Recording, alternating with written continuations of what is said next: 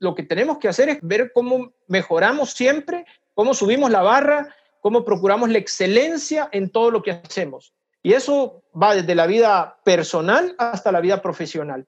Entonces es importante, gente, que, que, nos la creamos, porque e, es muy difícil reinventarse si no te la crees. Mejor que se reinventen otros, vas a decir. No, mejor creámosla y ahí yo digo, ah, entonces yo me puedo reinventar también. Y la próxima vez que les pregunten líder o liderado, con mucho orgullo digan líder. Bienvenidos al podcast de Red Sofa Networking Events. Descubre la nueva forma de hacer negocios. Crea y comparte tu Business Vitae para que más personas conozcan tu información de valor, tus intereses de negocios o los detalles de tus productos o servicios. ¿Necesitas un contacto específico? Haz networking de manera digital al ser parte de la red colaborativa para hacer negocios.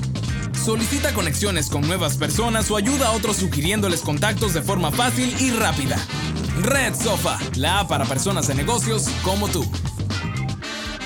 Este episodio fue grabado en vivo durante la masterclass de la incertidumbre a la acción, el rol transformador de la nueva generación, impartido por Rubén Melara, vicepresidente y gerente general de Amcor Brasil. El día de ahora pues tenemos a un super speaker del cual eh, esperamos como Grupo Searching le podamos sacar el máximo del jugo y aprovechar pues su apertura Así que queremos invitarlos a todos los que están conectados en este momento a que pues puedan ponernos su nombre, su edad, eh, preguntas, aportes que tengan en su chat.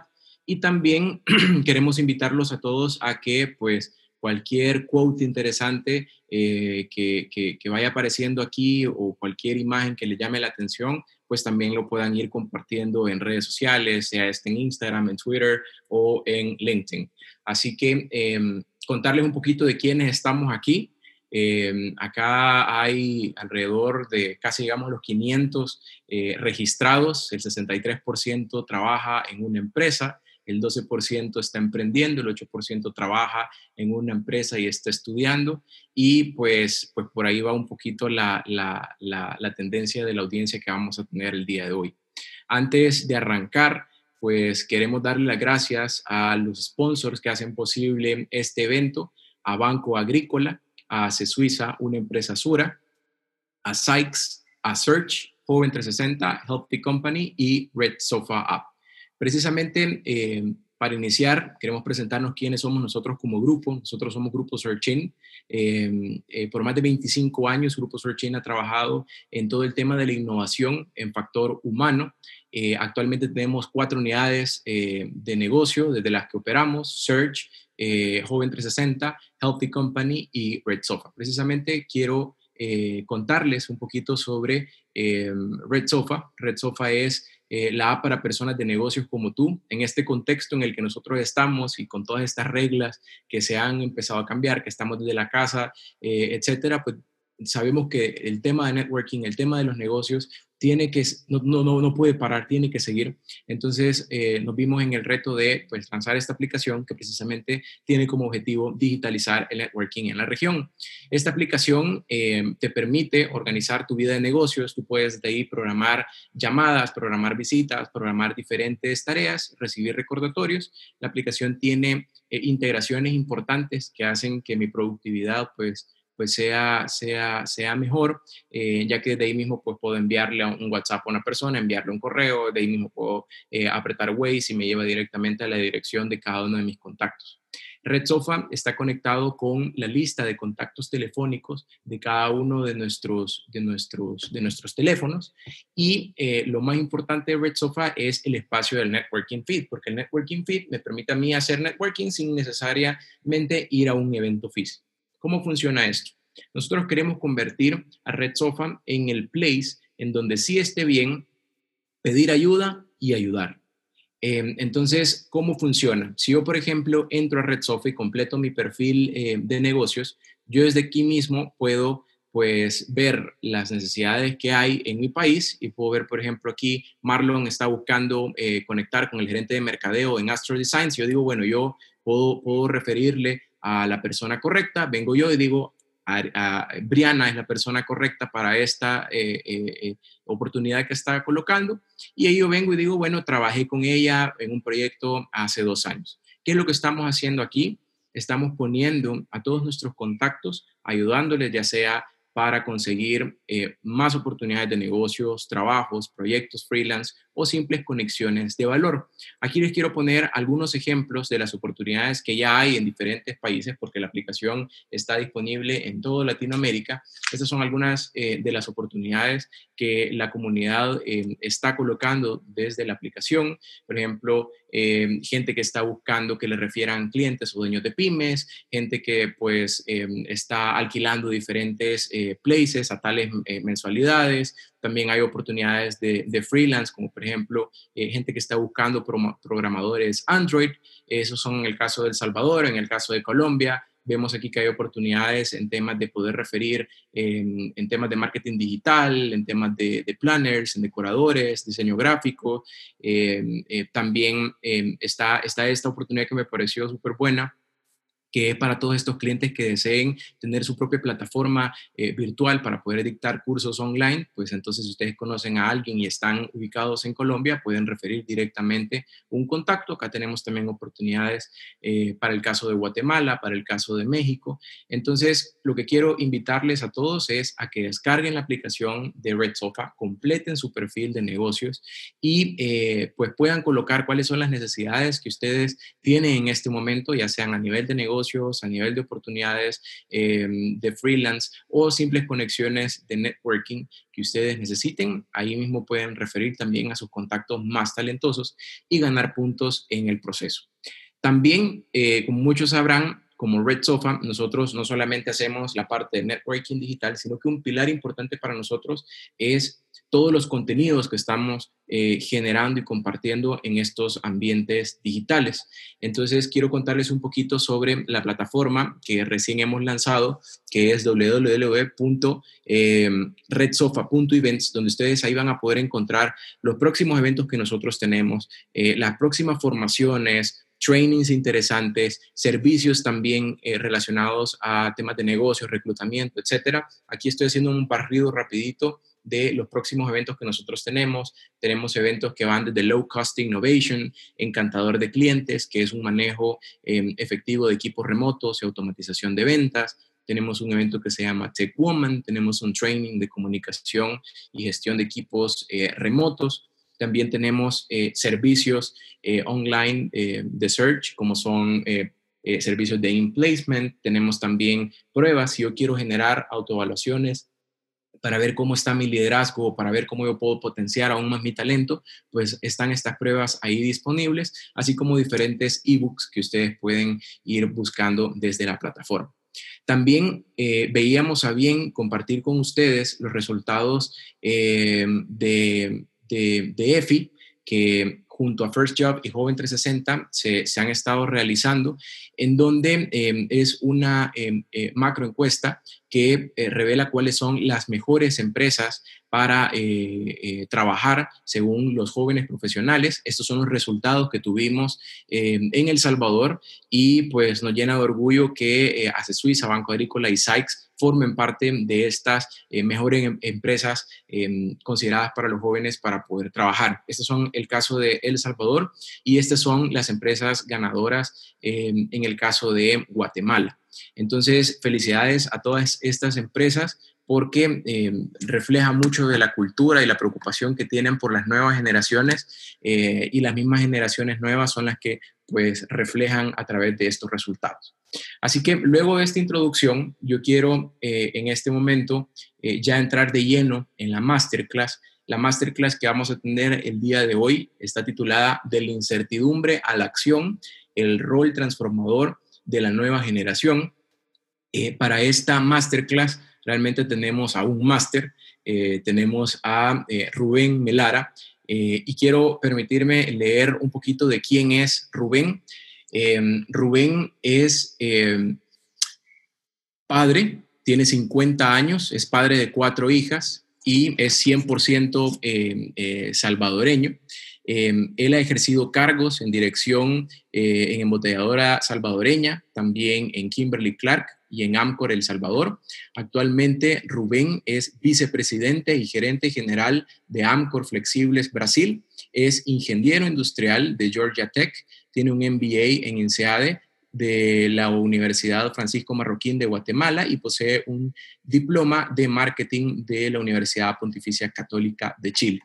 Eh, a nivel personal, pues he tenido la oportunidad de estar conversando eh, eh, durante, durante estas últimas semanas con Rubén y, creo que su liderazgo parte de su personalidad. Así que ya lo podrán conocer. Realmente lo importante aquí es poder sacarle el jugo, preguntar y ya sea si son jóvenes o, son eh, ya no tan jóvenes, pero siempre jóvenes, em, creo yo que el tema del liderazgo siempre es importante tenerlo presente y también cómo reflejarlo en nosotros y también cómo desarrollar pues estas nuevas generaciones que se vienen, sobre todo en este contexto en el que em, la pandemia pues difícilmente eh, ha, venido, ha venido a mover absolutamente todo y se ha convertido este en uno de los retos de liderazgo más grandes que ha vivido la humanidad. Así que, Rubén, ¿qué tal? ¿Cómo estás? muy bien, Roberto, muchas gracias y, realmente agradeciéndote esas, esas palabras eh, a, la gente que amablemente está participando. Les puedo decir que Roberto se excede de buena gente y por eso es que exagera un poco de, nuestras conversaciones. Así que bueno, Rubén, son todos tuyos. Te comparto eh, eh, la palabra. Adelante. Perfecto, muchas gracias, Roberto. Bueno, buenas tardes a todos y, para mí son buenas noches. Eh, yo, yo vivo en Brasil y estoy en Brasil ahora y estamos tres horas al frente de El Salvador. Eh, primero quisiera darle las gracias realmente a todos por, por la oportunidad porque eh, para mí es un, privilegio enorme poder, poder estar compartiendo estos, estos momentos con ustedes. Y sé que con el corre-corre de, de, los días y, y, bueno, viendo un poco la, los registros, el 90% de la gente que está, que está conectada hoy está trabajando está estudiando y sabemos que las agendas hoy más que nunca están un poco apretadas, así es que, que, le regalen a uno una hora, una hora y media de, su tiempo realmente es, para sentirse eh, sumamente halagado, así es que muchísimas gracias por, por la participación.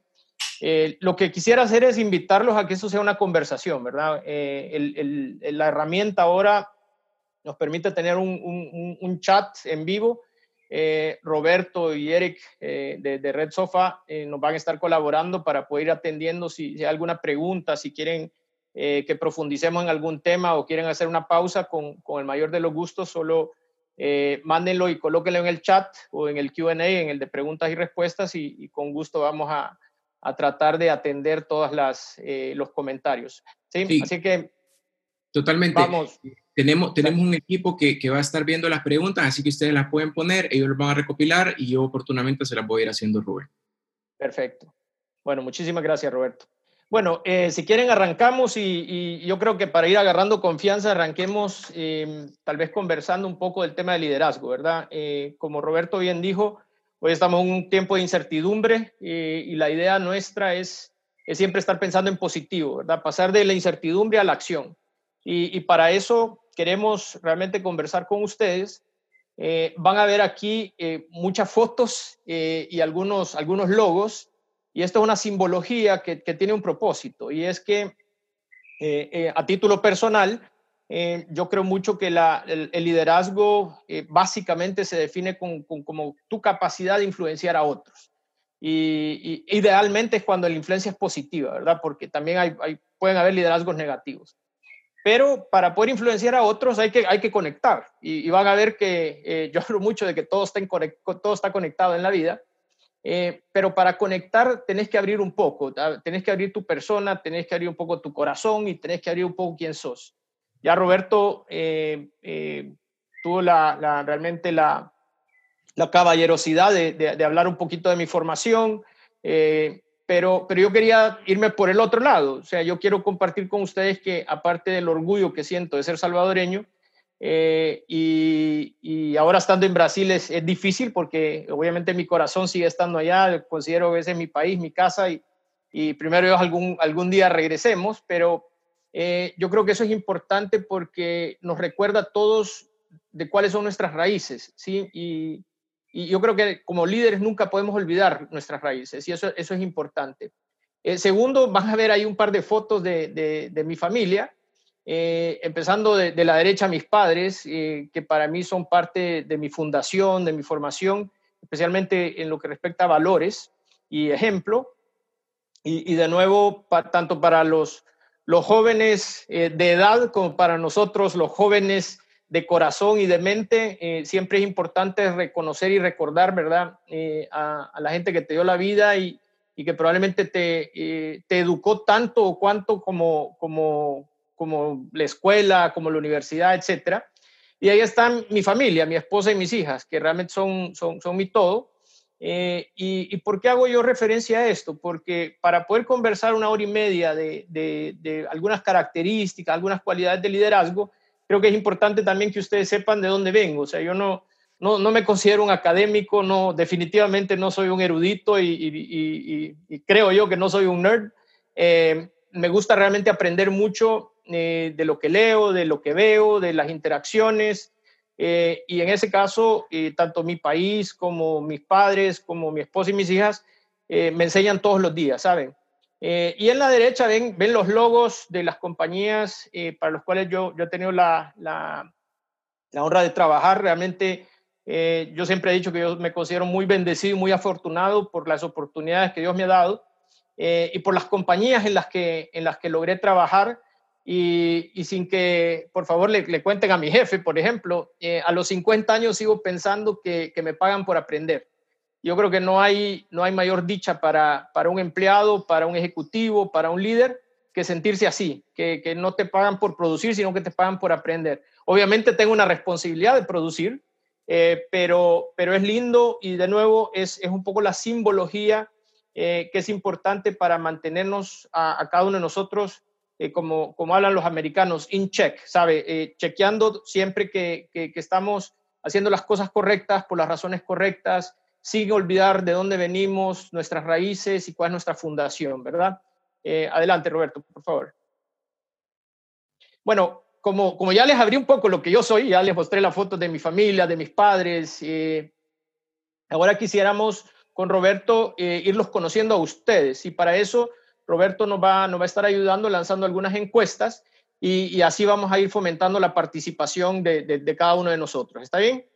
Buenísimo. Ya, ya lanzamos la, la, primera encuesta. Son eh, cuatro preguntas. La primera es, ¿cuántos estamos aquí? Para definir cuántos eh, masculinos, femeninos, entre qué edades estamos, a qué se dedican actualmente y si actualmente son líderes o son liderados. Vamos a dar unos, unos segunditos mientras responden. Ahorita llevamos el 32%, 35% de las personas que están completando, ya llegamos al 50%. Las personas que están escribiendo en el chat, si lo pueden hacer en el poll también, en la, en la encuesta, para que los podamos ir verificando todos. Vamos a darle un par de segunditos más. Vamos al 70%. Vamos al 74%, ya casi llegamos al 80% ya. Vamos a dar un par de segunditos más.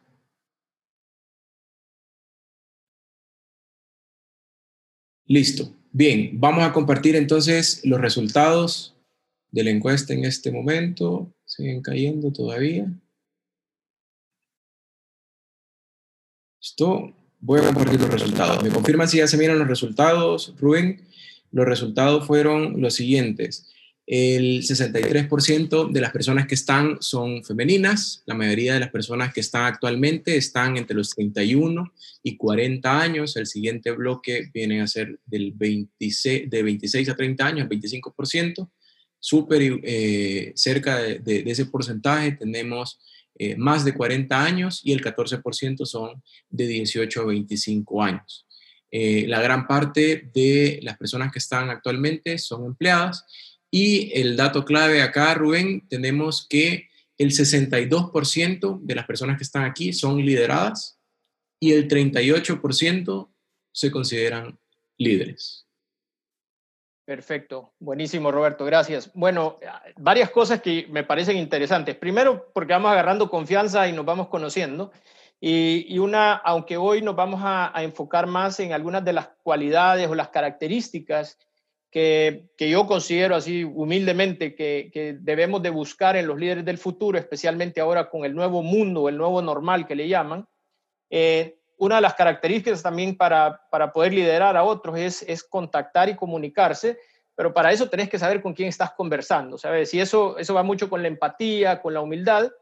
Eh, me parece súper interesante que más del 60% de, de, la participación es de mujeres y eso realmente a mí me emociona porque eh, en el ámbito empresarial hoy se habla mucho de la diversidad, eh, y se habla mucho de que necesitamos realmente más, más mujeres líderes en el mundo, eh, no solo a nivel eh, empresarial, a nivel político, a nivel comunitario, y, eso me parece fascinante y me parece fantástico. No, no, no, quiero meterme en problemas aquí, pero tenemos que recordar que especialmente en América Latina venimos de culturas un poco más machistas y tener una participación mayor de mujeres es interesante Ahora, eh, con eso tampoco quiero dejar, dejar de lado a la participación, obviamente, eh, masculina, eh, que, también tiene un rol en la, en la comunidad, y eso es importante. Y el segundo punto de la encuesta que me parece interesante es la, la, respuesta a la pregunta de líder o liderado. esta la hicimos de propósito para entender un poco cómo está el chip mental y, y, un poco el chip emocional. ¿Por qué? Porque en realidad la respuesta podría ser cualquiera de las dos, porque en algún momento de nuestras vidas eh, nosotros también somos líderes, ¿sí? Y tal vez no lo hemos percibido, pero, pero hemos o asumido responsabilidad de liderar o influenciar a otros, o hemos estado en una posición donde tenemos que tomar el mando, ¿sí? Y, guiar a la gente. Y, y a veces puede ser que eso no sea a otras personas, sino que sea a nosotros mismos porque nosotros también nos tenemos que liderar todos los días y, tal vez somos el liderado más difícil a ser liderado, porque nos conocemos a la perfección. Y eso es importante y lo quisiera dejar como una reflexión para todos, que en algún momento, independientemente de tu, de tu posición en el trabajo, en la comunidad, en casa, o sea, en algún momento puedes ser liderado, está bien, pero también en algún momento vas a ser líder. Ahora, todos los días tenés que ser líder de vos mismo. ¿Sí? Tenés que liderarte a ti mismo porque eso es lo que vamos a buscar realmente en los líderes del futuro, especialmente en las nuevas generaciones. ¿Está bien? Vamos a la siguiente, por favor, Roy. Ok, em, creo que, esto es obvio y creo que este, este logo y esta imagen, eh, cuando hablemos dentro de 5 o 10 años, eh, cualquiera la va a ver y, la va a reconocer, así como el logo de Coca-Cola sea, creo que todo el mundo va a ver eso y va a decir, ah, el coronavirus, ¿sí?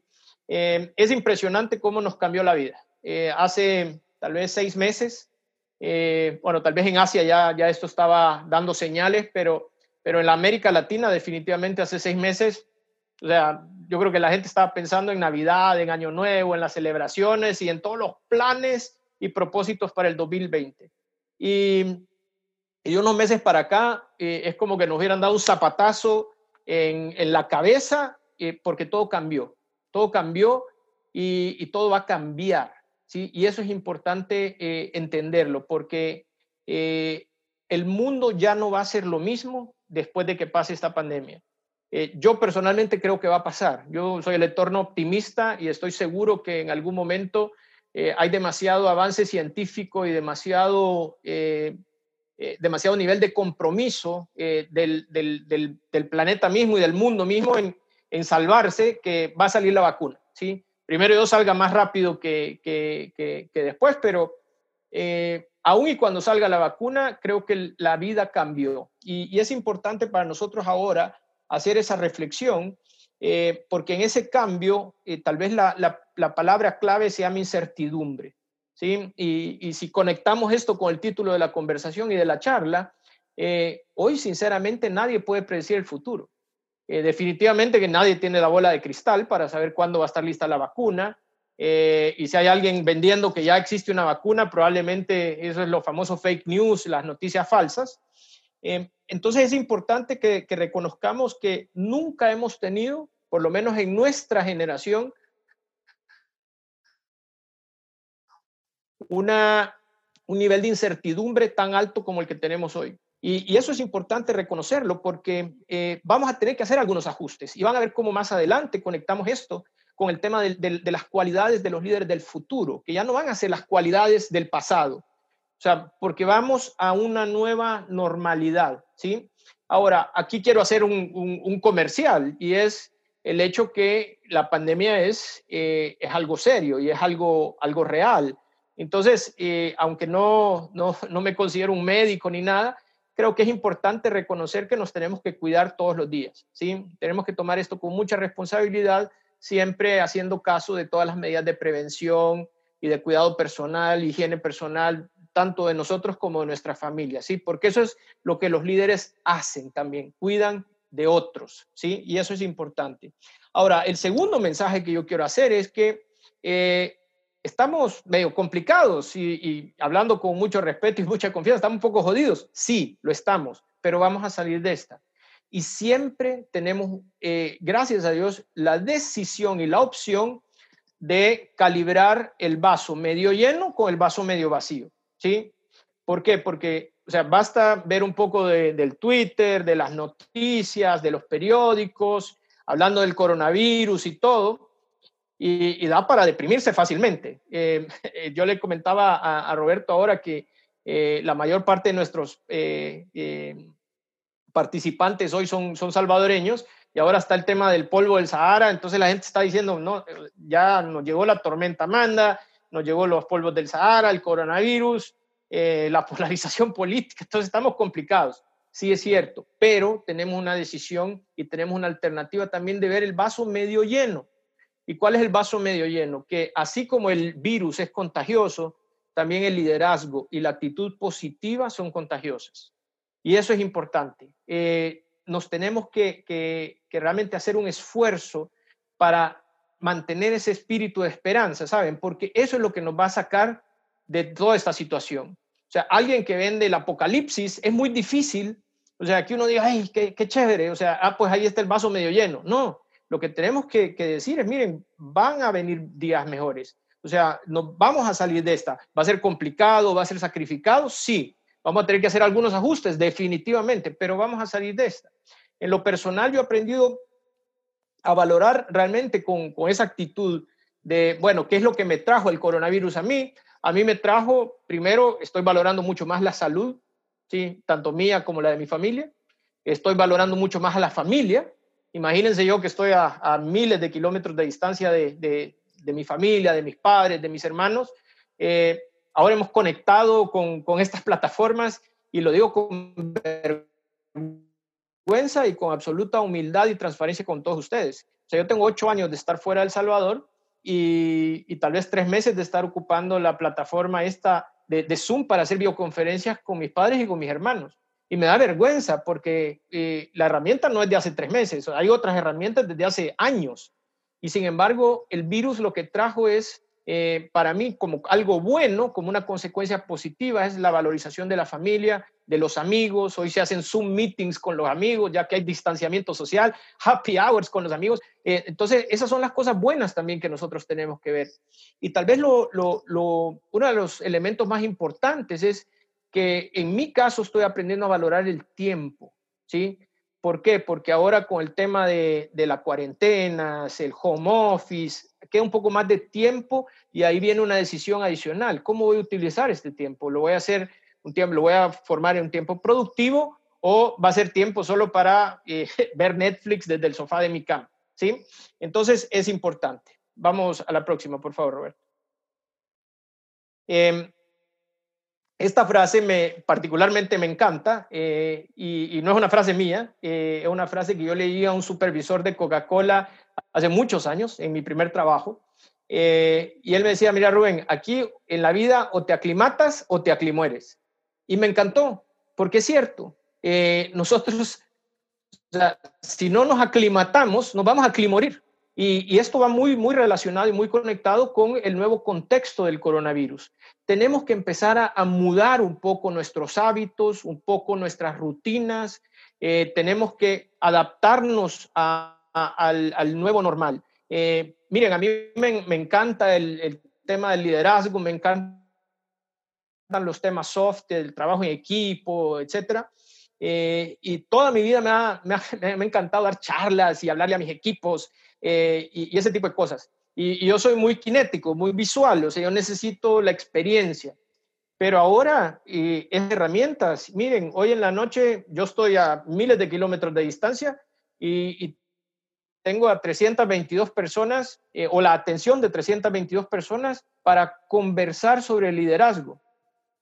Eh, eso es parte de cómo uno se puede ir adaptando, eh, que es una característica que ustedes van a ver más adelante, es súper importante en los líderes de las futuras generaciones. Yo les voy a dar un ejemplo, yo voy a tratar de, de siempre darles algunos ejemplos prácticos de cosas que pasan, no necesariamente son, son eh, mejores prácticas, ni y hasta puede que no sean buenos ejemplos, pero solo son ejemplos. Y para darles una idea, eh, mi, mi, vida como, como líder de esta empresa cambió desde marzo más o menos. Eh, para los que ven las noticias, Brasil está bien complicado en términos de, del nivel de contagios, el nivel de muertes, desgraciadamente, pues, o sea, creo que ya más de 55 mil muertos al día. asustador. Eh, yo tuve que mudar mi rutina. Eh, aparte de la rutina de, ir a la oficina corporativa, eh, quedarme en casa un par de días haciendo home office, trabajando de casa, eh, de 5 de la tarde a 6 y media de la tarde aquí en, en Brasil, hacemos una, una videoconferencia con todos los gerentes de eh, todos los gerentes de las 12 fábricas que tenemos solo para hablar de la gestión del coronavirus.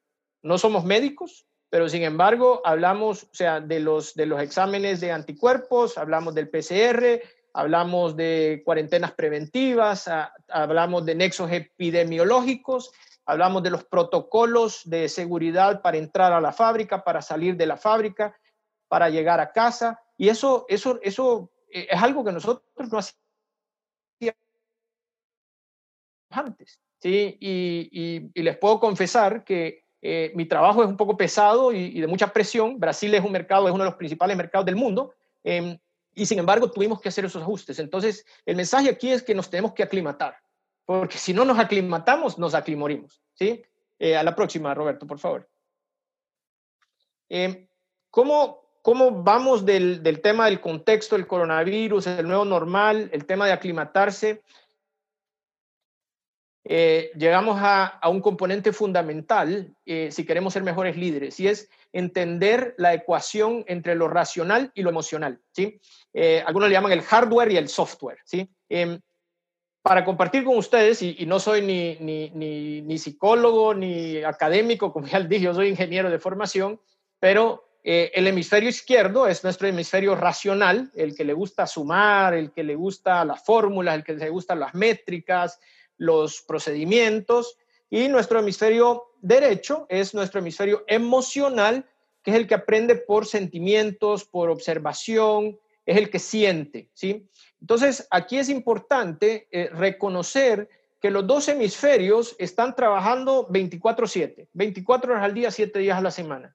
Como líderes, tenemos que, reconocer que el cerebro de nuestros liderados, y eso nos incluye a nosotros mismos, está activo siempre, pero a veces el, hemisferio izquierdo está trabajando un poco más o, prefiere conectarse un poco más con, el lado racional y a veces prefiere con el lado emocional. Y aquí, para tratar de hacer esto un poco dinámico, volvemos a lanzar una encuesta. Roberto, si me ayudas, por favor. Listo, ya está lanzada. La encuesta dice, ¿cuál es tu estilo predominante o con cuál estilo te identificas más? racional o emocional. Ahorita tenemos el 20%, 20, 30%, es más rápido, están contestando más rápido. A ver, 55%. Vamos a dar unos segunditos más.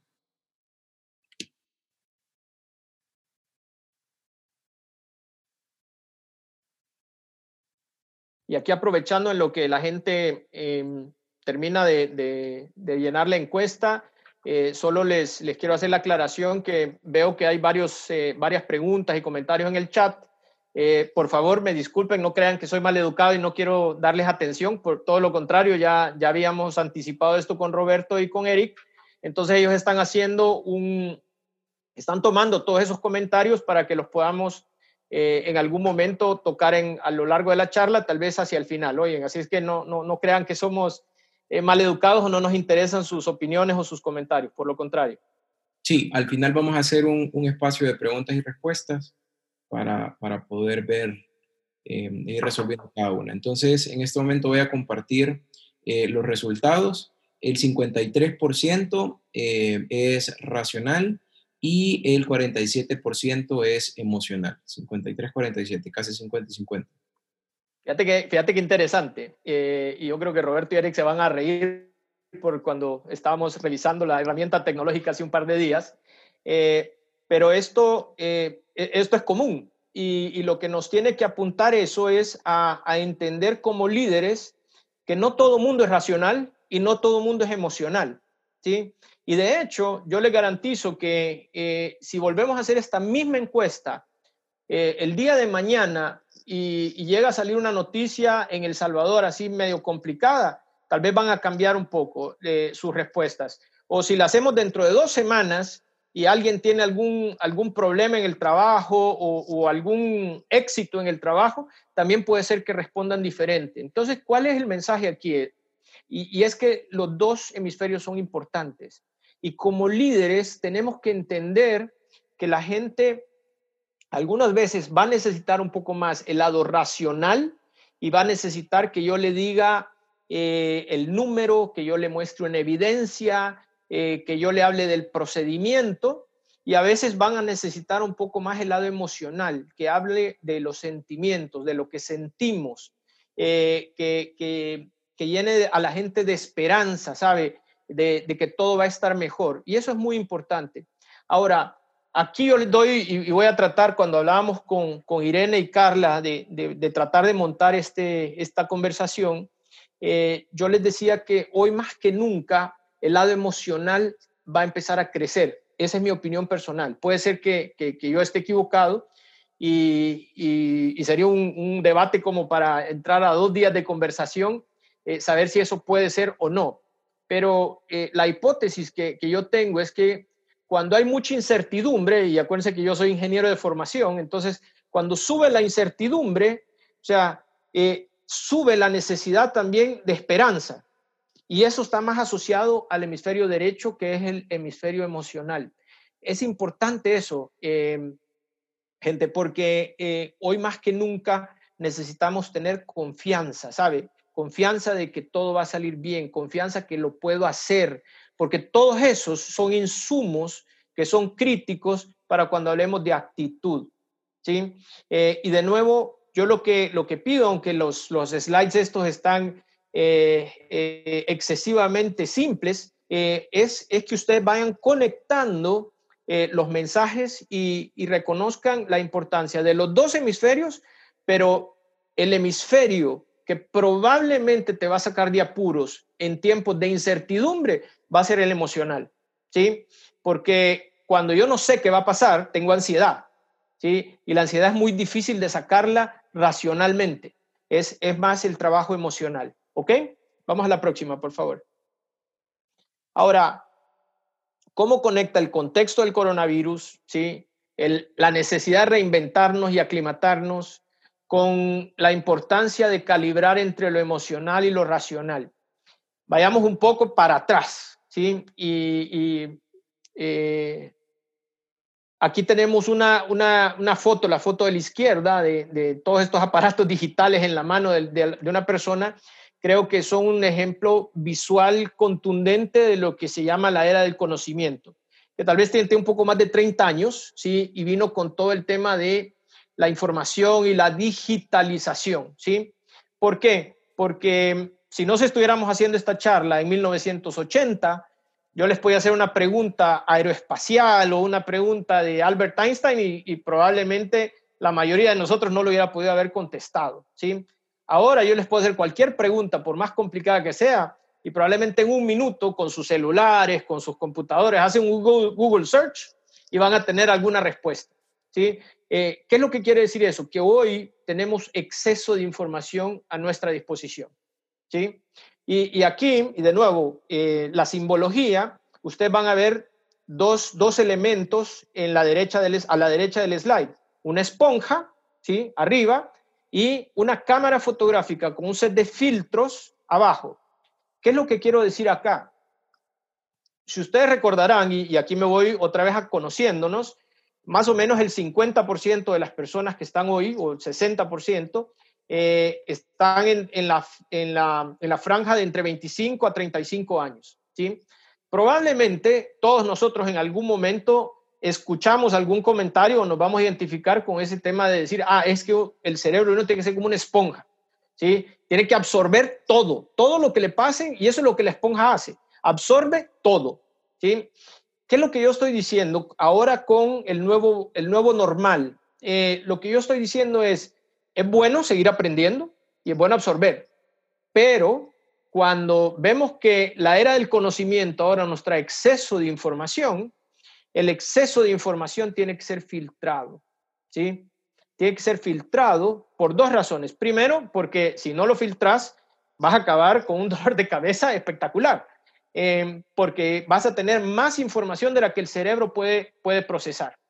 Y segundo, porque mucha de la información que ahora eh, fluye en las redes sociales, en las noticias, etcétera, que fluye a una velocidad que nunca habíamos visto, eh, hoy pueden ser o exageraciones o noticias falsas o eh, gente oportunista que está tratando de aprovechar eh, esa herramienta digital de la digitalización y de la era del conocimiento para poner cosas en tus manos que tal vez o, no te van a agregar valor o pueden confundirte y hacerte ir por el lado equivocado, ¿sí? La diferencia para mí entre la esponja y el filtro es el criterio. Y esa es una característica sumamente importante para los líderes del futuro, ¿sí? Sea un líder de 25 años, de 35 años, de 45 años o de 55 años o para arriba o para abajo, el criterio se vuelve absolutamente crítico, ¿sí? Y, se oye hasta, ah, hasta medio practicado. El criterio se vuelve crítico, ¿sí? ¿Por qué? Porque todos nosotros como líderes en el hemisferio tanto eh, izquierdo como en el derecho estamos procesando información y tomando decisiones todos los días. Desde el momento que salís de la ducha y decís cómo me voy a vestir hoy, ya estás tomando decisiones, ¿sí?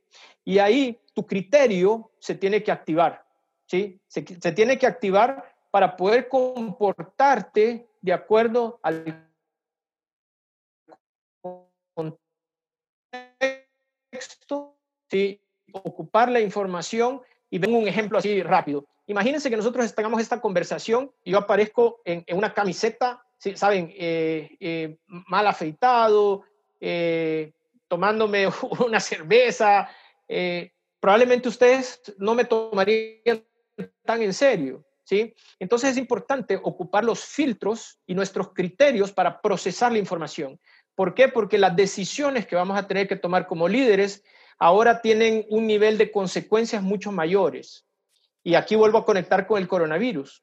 Eh, yo hoy dirijo una empresa en Brasil que tiene 12 fábricas, ¿sí? Tengo 3.500 vidas bajo mi responsabilidad, porque nosotros no hemos dejado de trabajar aún con la cuarentena por, la, por ser clasificados como actividad esencial.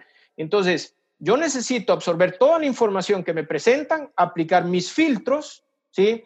Para tener un criterio y así poder tomar la mejor decisión. No significa que no me voy a, equivocar, puede ser que me equivoque, pero mi responsabilidad es reducir la probabilidad de equivocarme y eso no lo hago aplicando solo mis filtros, sino que aplicando filtros de mi equipo de trabajo. Y eso se llama, ¿sabe? Eh, una decisión colectiva.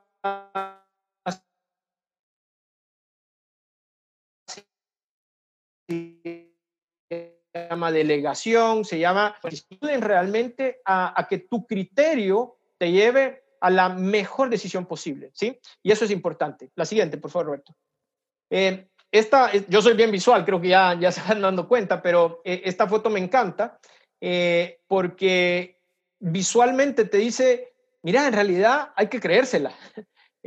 mis hijas me, me, me molestan porque yo siempre les digo y y tengo ya creo que 22 años de, de, hacerlo eh, o 30 años de hacerlo en, mis trabajos liderando equipos. Siempre digo a todos, se la tienen que creer aquí pero también se la tienen que creer aquí, ¿saben? En el racional, en los lados, eh, puedes pasar de pecera. O sea, yo estoy totalmente convencido de eso.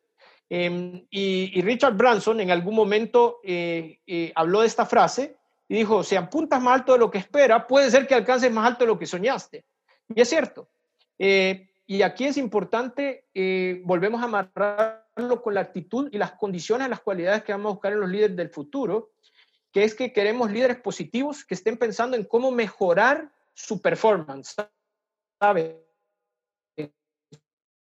Su productividad, sus resultados. gente que esté reclamando, que le esté echando la culpa a otro, que, que, diga, ah, bueno, es que aquí yo tengo que hacer control de daños. No, lo que tenemos que hacer es como ver cómo mejoramos siempre, cómo subimos la barra, cómo procuramos la excelencia en todo lo que hacemos. Y eso va desde la vida personal hasta la vida profesional. Entonces es importante, gente, que, que, que nos la creamos porque e, es muy difícil reinventarse si no te la crees. Mejor que se reinventen otros, vas a decir. No, mejor creámosla y ahí yo digo, ah, entonces yo me puedo reinventar también. Y la próxima vez que les pregunten líder o liderado, con mucho orgullo digan líder, líder, aunque no tengo ningún problema en ser liderado también, porque la humildad también es una buena característica. ¿Sí? La próxima, Roberto, por favor. Y este tal vez es eh, el, el resumen de, de, esta charla.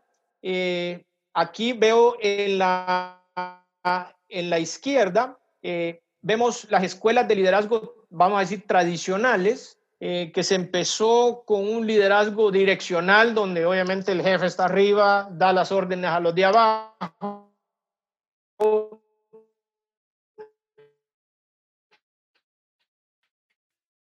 que generalmente son más, una ¿sí? nacional donde el, líder es el que se adapta a las situaciones y dependiendo de a dónde están los liderados, así viene el tipo de liderazgo, ¿sí?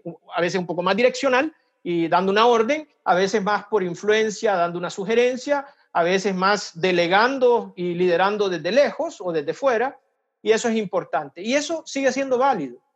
Lo que, lo que nosotros, por lo menos lo que yo pienso, es que hoy, con el contexto nuevo, cuando yo busco, por ejemplo, un talento, eh, un líder eh, de la empresa futuro, yo empiezo a buscar más el lado derecho. ¿sí? No dejo de ver que tenga las cualidades y las competencias del lado izquierdo de las escuelas de liderazgo tradicional, pero el lado derecho se volvió súper importante.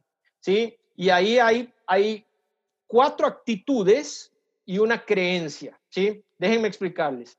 La garra, la agilidad, la curiosidad son actitudes. ¿sí? El carácter para mí es la actitud que mostrás bajo presión.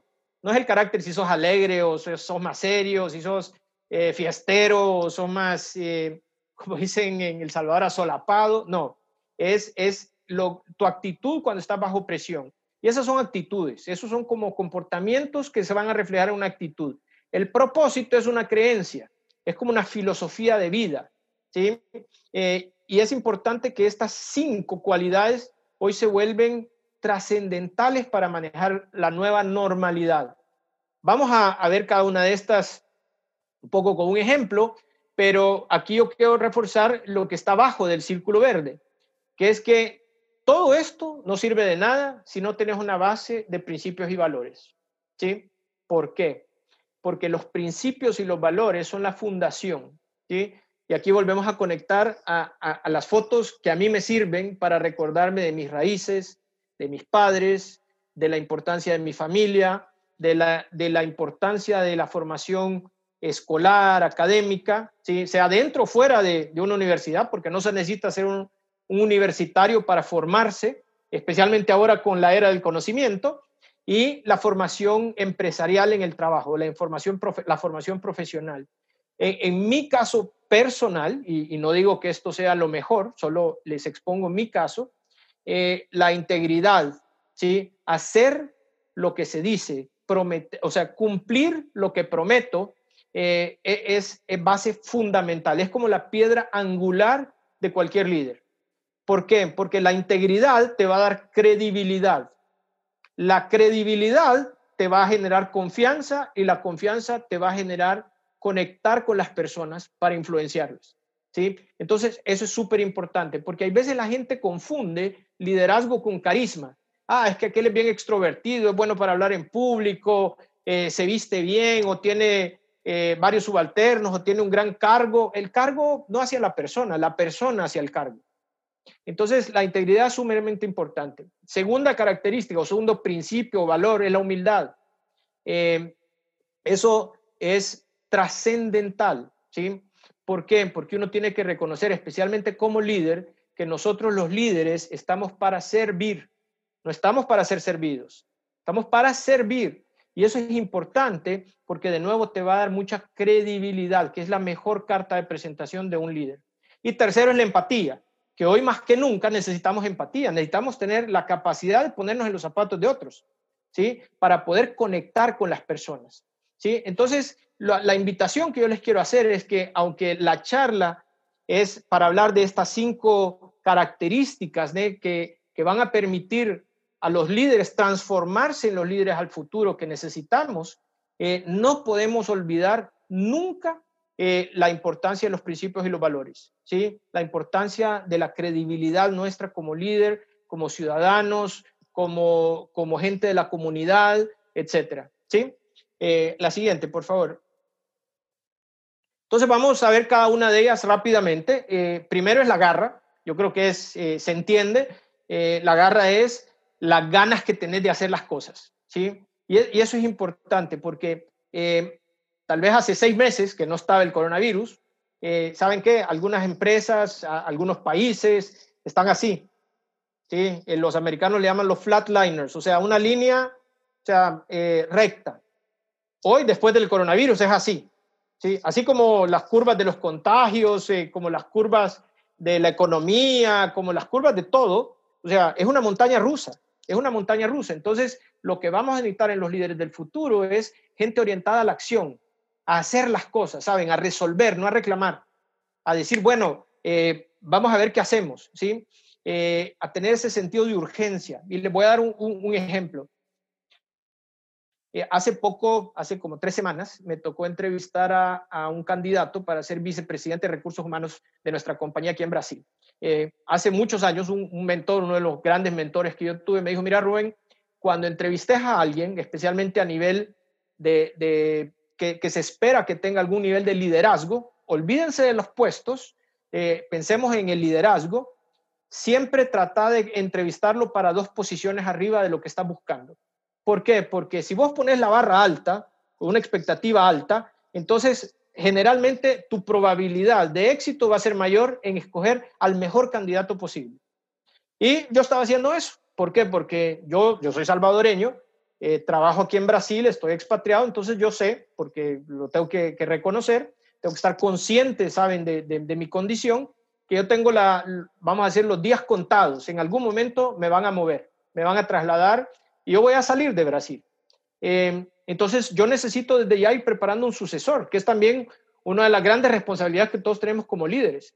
Eh, saber quién va a ser tu sucesor y preparar a esa persona para que tenga eh, la misma probabilidad de éxito, sino mayor que la tuya, ¿sí? Porque eso significa que realmente estás trabajando con un propósito.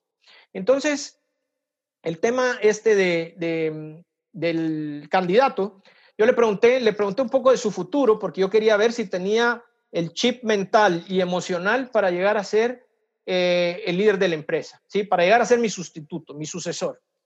Y, entonces me hizo, mira Rubén, yo te voy a resumir, me dijo, eh, yo por, no sé, me dice, por, por chip, me dijo, por ADN, a mí me gusta ser más motorista que pasajero. Y mire, me encantó su respuesta, me encantó. Pero yo le dije, mm, dale, me, me puedes contar un poquito más, porque todos aprendemos todos los días de cualquier interacción. Y me dijo, mira Rubén, eh, yo quiero ser el, motorista de, de mi futuro. Yo quiero ser el que lleve el carro hacia mi destino no quiero ir, ¿sabes? Disfrutando el paisaje atrás, eh, a ver, más o menos sé cuál es mi destino, pero el motorista que se encargue de, hacerme llegar. No, a mí me gusta ser motorista. Eso para mí es un, excelente ejemplo del tema de garra. Un, tip que yo les voy a dar a ustedes es eh, que se pongan a pensar cuándo fue la última vez que ustedes eh, salieron así de, su zona de confort, de, su normalidad, y dijeron, no, hoy voy a hacer algo diferente, ¿sí? Porque quiero, así, ¿saben? Eh, hoy, hoy, lo voy a hacer porque, porque quiero hacer algo diferente. E, eso es garra, ¿sí? Si les cuesta eh, pensar en eso o recordar eso, entonces, gente, hay que, hay que meterle un poco y hay que activar eh, el, lado izquierdo del hemisferio para ver cómo subimos esa garra porque la vamos a necesitar en los nuevos tiempos. ¿sí? La próxima, Roberto, por favor. Agilidad.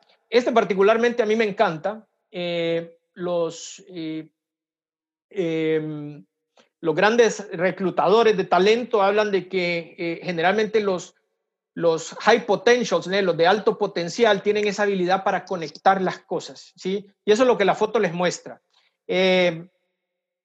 nuestra habilidad para conectar los puntos de información, especialmente, acuérdense, hoy tenemos exceso de información por la era del conocimiento, ¿sí? nuestra habilidad para conectar nos va a hacer mejores líderes, porque todo está conectado, todo tiene causa y efecto y relación, y eso es súper importante. Y aquí, aunque, aunque yo creo que es bastante, eh, bastante claro, eh, te va a ayudar a, a definir tus prioridades, porque eh, tenemos que reconocer que alguien que dice que tiene 20 prioridades no tiene ni una prioridad. ¿sí? Nosotros en la empresa, pues, yo a mis equipos de trabajo les tengo una regla, o sea, nadie me puede salir con más de tres prioridades. ¿sí? No tengo problema que me traigan una lista de 10, pero las primeras tres son las primeras tres. Cuando termine la 1, la 2 y las 3, hablamos de la 4, la 5 y la 6, y así sucesivamente.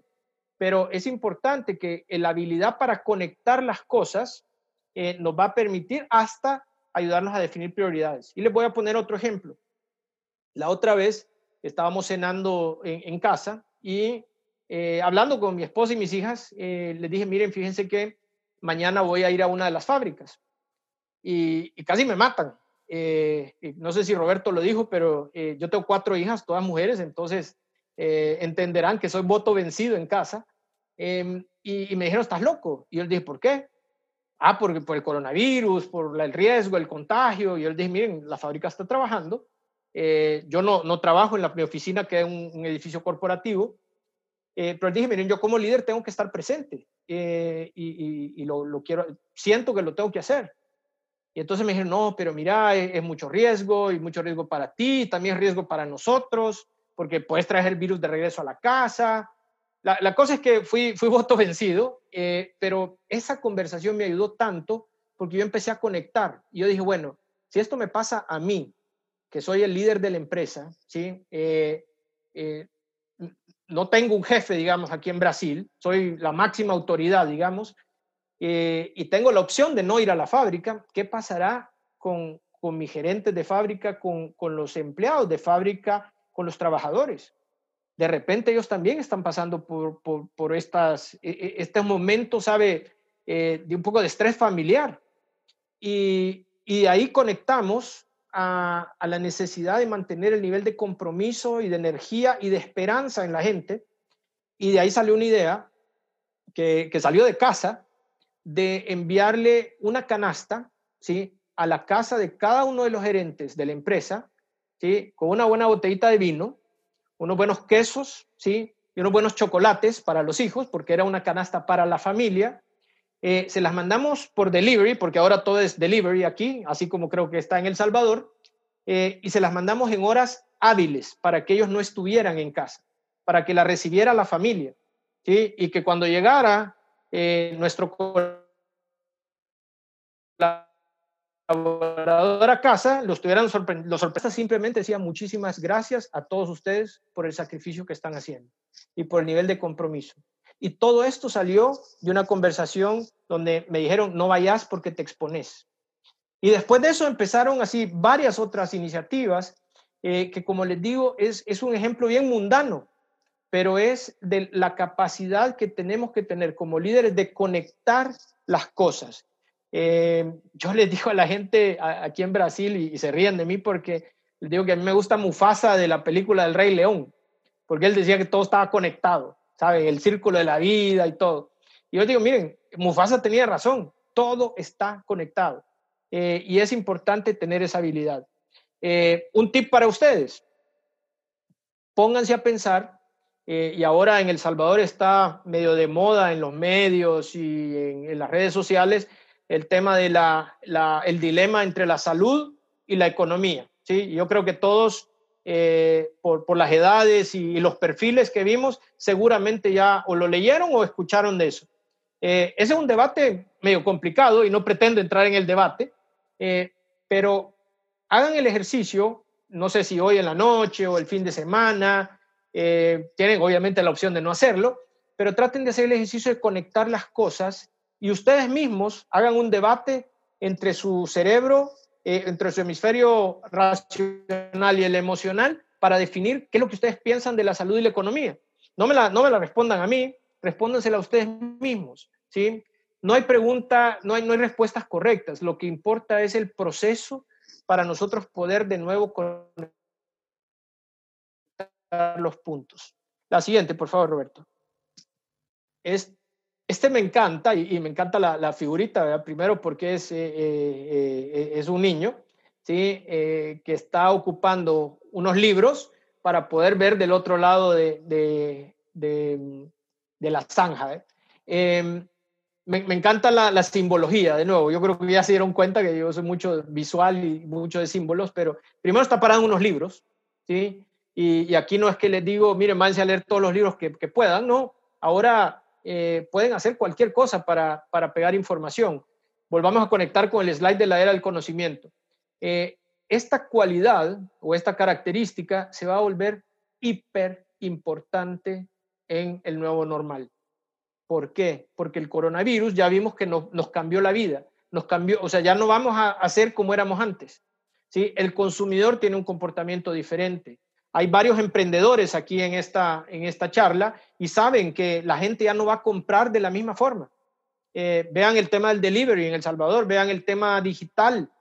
Eh, la gente eh, en buen salvadoreño se está rebuscando para hacer las cosas de manera diferente. Entonces, el líder que no tenga ese, ese apetito o esa disposición para seguir aprendiendo, eh, muy difícilmente va a tener un gran éxito en el nuevo futuro. Muy difícilmente. Y aquí soy bien tajante, con mucho respeto, pero muy tajante. Porque si nosotros creemos que para seguir aprendiendo yo tengo que tener plata para ir a la universidad, estamos equivocados si creemos que para seguir aprendiendo tengo que tener 25 años y estar, saben, eh, en lo mejor de mi, de mi juventud, estamos equivocados. Podemos seguir aprendiendo todos los días y en cualquier edad. Eh, les pongo un ejemplo. Eh, yo vivo afuera de San Paulo, en una ciudad que se llama Campinas, que queda exactamente a 100 kilómetros de, de, la ciudad de San Paulo. San Paulo es muy grande, o sea, tiene 19 millones de personas, tres veces la población del Salvador. y y, yo hago más o menos una hora de camino de, mi casa a mi oficina, todos los días, ida y vuelta.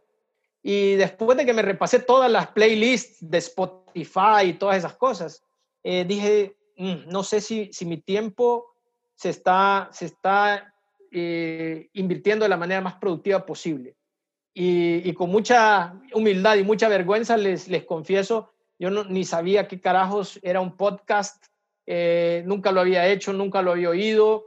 Y me di cuenta que en la era del conocimiento todo está en la mano. Agarré mi celular y puse en Spotify, en la búsqueda, puse playlist de liderazgo, ¿sí? En inglés, en portugués, en español, para ver qué me salía. Y para mi sorpresa, me salió muchísimo.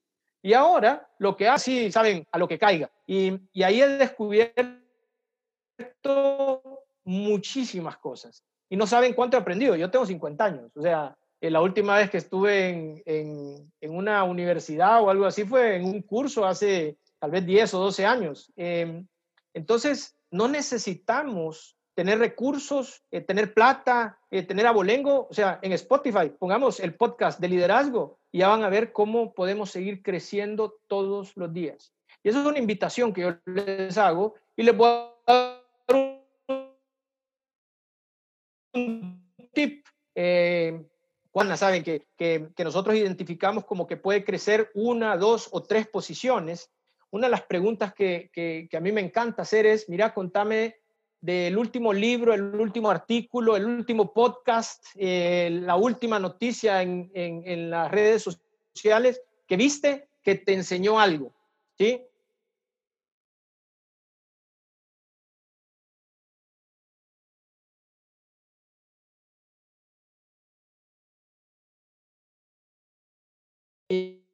Y, les digo, entonces, eh, no perdamos la curiosidad, no perdamos la curiosidad, mantengámosla eh, y ya van a ver cómo, cómo podemos seguir creciendo como líderes. La próxima, por favor, Roberto.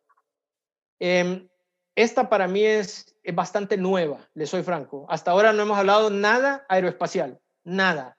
Eh, y nada de esto cuesta plata, nada de esto necesita formación académica, nada. Todo, mucho sentido común y actitud. Eh, ahora, ¿se acuerdan que hablé de que de los cinco características, cuatro eran relacionadas a la actitud y una era una creencia? Ah, pues esta es el propósito. Eh, el propósito eh, tiene que ver con el por qué hacemos las cosas. ¿sí? hace poco el Papa Francisco hizo la, oración por la juventud y, y el Papa decía que iba a orar para que los jóvenes fueran los protagonistas para hacer un mundo mejor. ¿sí? Es un propósito, hacer un mundo mejor. Eh, la foto esta es, es, de cómo cuidamos el planeta, digamos, que eh, el tema de, del medio ambiente y la, la eh, sustentabilidad, que tal vez no, no, se traduce muy bien al español, se puso de moda en realidad en los últimos 10 años. ¿sí? hace 20 años casi nadie hablaba de eso. Hace 10 ya comenzaron a hablar y ahora, hasta antes del coronavirus, eh, en las agendas de las corporaciones globales. Yo trabajo en una corporación global, Amcor es una compañía global, es la, la, principal empresa eh, del mundo en, en, el segmento de empaques, ¿sí? empaques para bienes de consumo. Eh, y, y, Amcor ahora tiene una agenda y un propósito de medio ambiente súper intenso. Obviamente somos empaques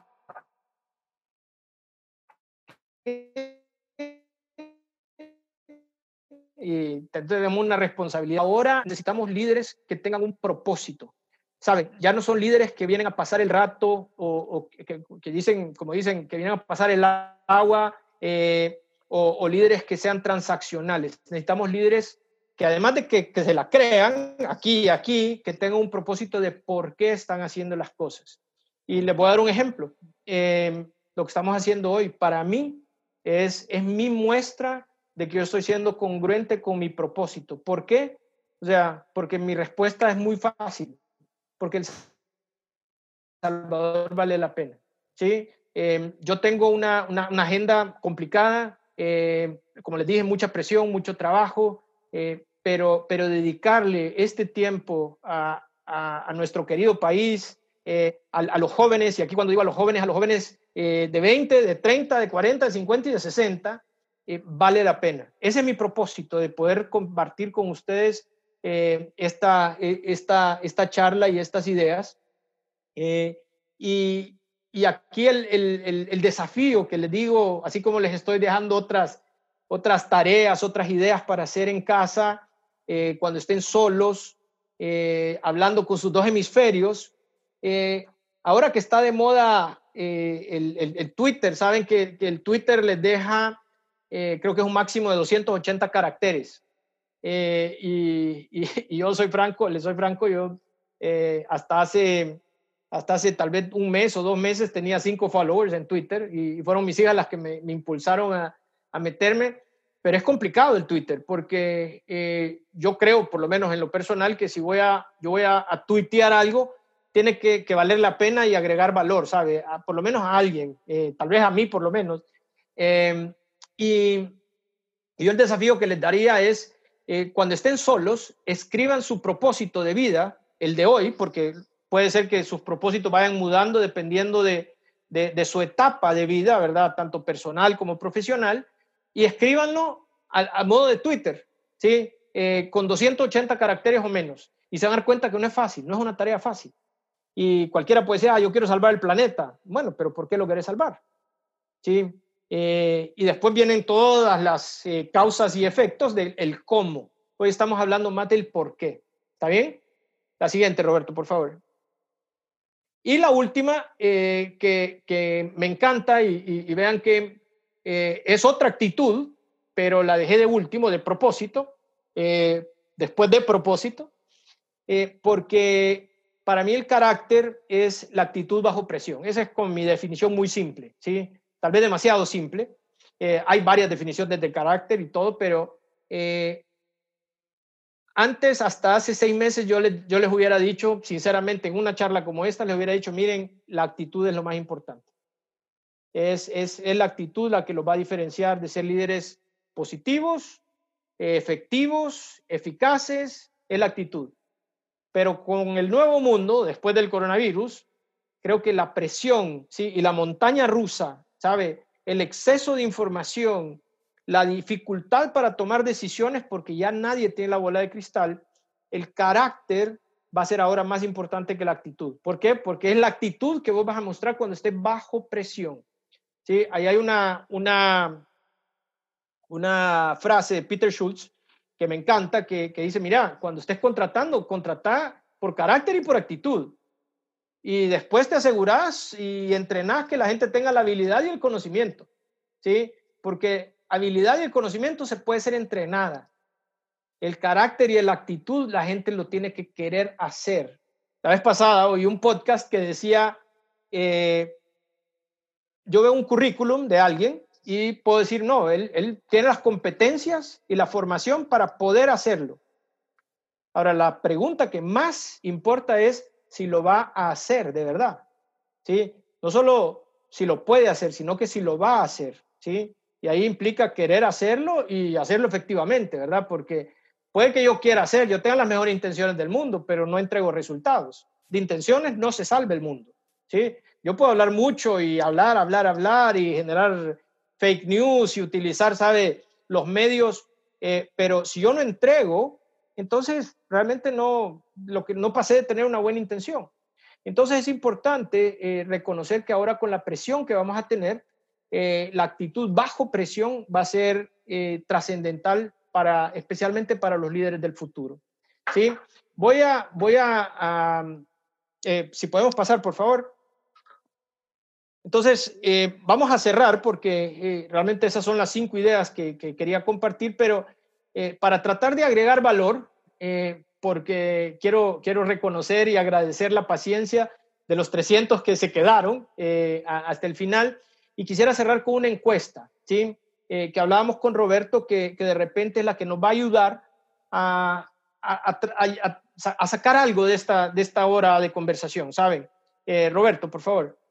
Sí, vamos a lanzar la encuesta en este momento y esta dice, ¿cuál es tu punto más fuerte de las cinco eh, características que habló Rubén? Y el segundo es, ¿cuál es tu punto de mayor oportunidad?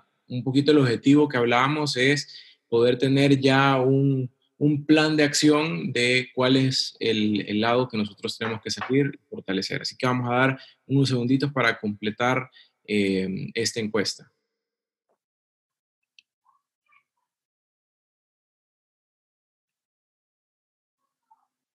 A ver, vamos ahorita ya en el 30 y 40%.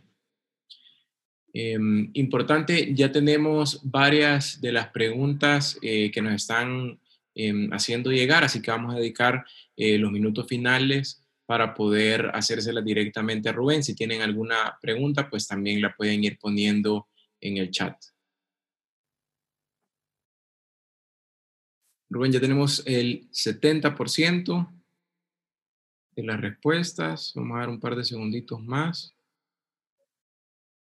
Me estaban pidiendo también poner la slide esta, le querían tomar fotos. Estaban pidiendo si podíamos compartirles al final la presentación, Rubén. Em, si, me, si me prometen que, que la van a compartir, ¿saben? Con gente, pero, pero conversando para agregarles valor a ellos, eh, para mí sería un honor y un placer. Eh, pero ese es el compromiso que yo quisiera que asumiéramos porque miren, el trabajo del líder es, agregar valor a otros también. Es, no, ¿saben? ¿Se acuerdan cuando les dije, estamos para servir, no para ser servidos? Entonces, si vamos a, a, meterle a ser líderes, eh, la presentación es toda suya, pero por favor agréguenle valor a otros.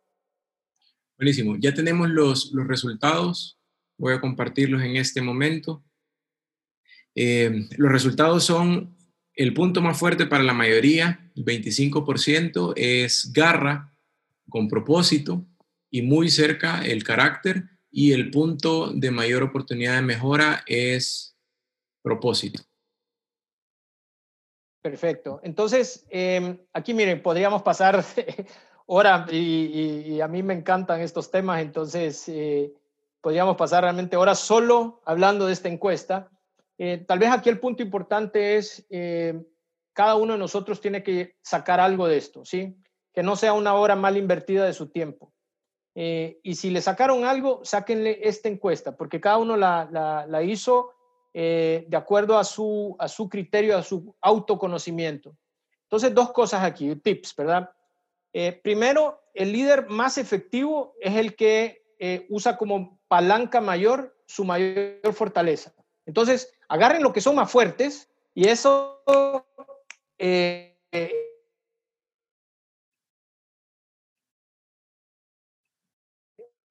ocúpenlo y maximícenlo. Eh, piensen en cuál es su rutina diaria, ¿sí? Eh, piensen en su comportamiento y, ustedes mismos, o sea, y de nuevo, esto no es complicado, es mucho sentido común.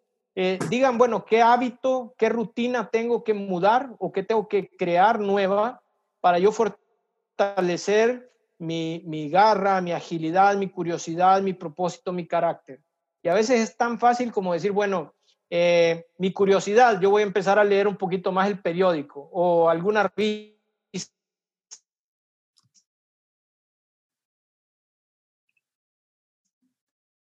Sí. O, voy a escuchar un entonces Roberto. Buenísimo. Rubén, solo se te está cortando un poquito eh, al final. No sé si puedes verificar em, la, conexión para que nosotros podamos. Vamos a pasar al, em, a la siguiente parte del, del conversatorio. Em, tenemos varias preguntas, así que hemos intentado como resumir y asociar eh, algunas de las preguntas, Rubén. La primera pregunta que nos, que nos hacen es, al momento de liderar, aparte de la comunicación y establecer una sinergia con, con los equipos eh, de colaboradores, ¿cuál es el mayor reto que se tiene? Es decir, más allá de la comunicación, al momento de ser un líder, ¿cuáles consideras tú que son esos factores claves para eh, ser un ejemplo y ser un líder dentro de, dentro de la compañía? Mira, yo creo que eh, el principal reto es, es mantener la, credibilidad. Eh, y, te voy a decir por qué. Porque yo, yo, yo, soy medio, medio extraño y, y con, con, mis equipos siempre hablo que todo mundo vota. Todos votan todo el día, todos los días. Te conozcan o no te conozcan. ¿sí? Eh, y no me refiero a, la política, ni a las elecciones, ni nada. O sea, eh, estoy hablando de que todos votan es porque todos se forman una opinión de vos, ¿sí? En cada interacción, desde el momento que vos entras a una oficina o una casa, ¿sí? Y alguien dijo buenos días y con permiso, o alguien tiró la puerta y no dijo nada, desde ahí ya está generando eh, un voto y, y generando una opinión. Entonces, creo que el reto mayor del líder es que, o sea, vos estás eh, y, no quiero sonar aquí soberbio, sino que estás eh, en un nivel un poco, en una montaña donde todo el mundo te ve más fácilmente, ¿sí? Es más difícil esconderte cuando sos un líder. Eh, entonces todo el mundo te ve, entonces estás más expuesto, esa tal vez sería la frase correcta. Estás más expuesto y cuando estás más expuesto es más fácil meter las patas y más fácil no generar un, un voto favorable. y todos tenemos días también malos y complicados. Entonces, si, si, si vos sos una persona que todos los días sonríe y dice buenos días y un día llegaste todo bravo y no le dijiste nada a nadie o no le contestaste a la señora que sirve el café, entonces la gente va, va a decir, mm, ¿me la creo o no me la creo con este? ¿Sí? Y, y, eso para mí es importante. Es como la credibilidad va con la consistencia, va con los valores y con los principios. Yo creo que es el principal reto para uno como líder. Totalmente, totalmente de acuerdo. Algo de, lo, que, de lo que más me gustó es reforzar eh, tus bases. Tus bases al final es lo que, lo, que, lo que te va definiendo. Acá tenemos dos preguntas que van relacionadas al tema de, del desempleo. Eh, preguntan aquí cómo lograr liderarse a uno mismo para encontrar nuevas oportunidades cuando se encuentra uno desempleado. Y eh, la otra eh, que comentan es, la situación actual es muy difícil. La empresa para, que, para la que yo laboro es incierto que vuelva a operar nuevamente. ¿Qué consejos me daría? ¿Emprendo? ¿Busco un nuevo empleo? Gracias. Mira, primero agradezco que me pidas un consejo porque no, no, no, soy, no soy nadie para dar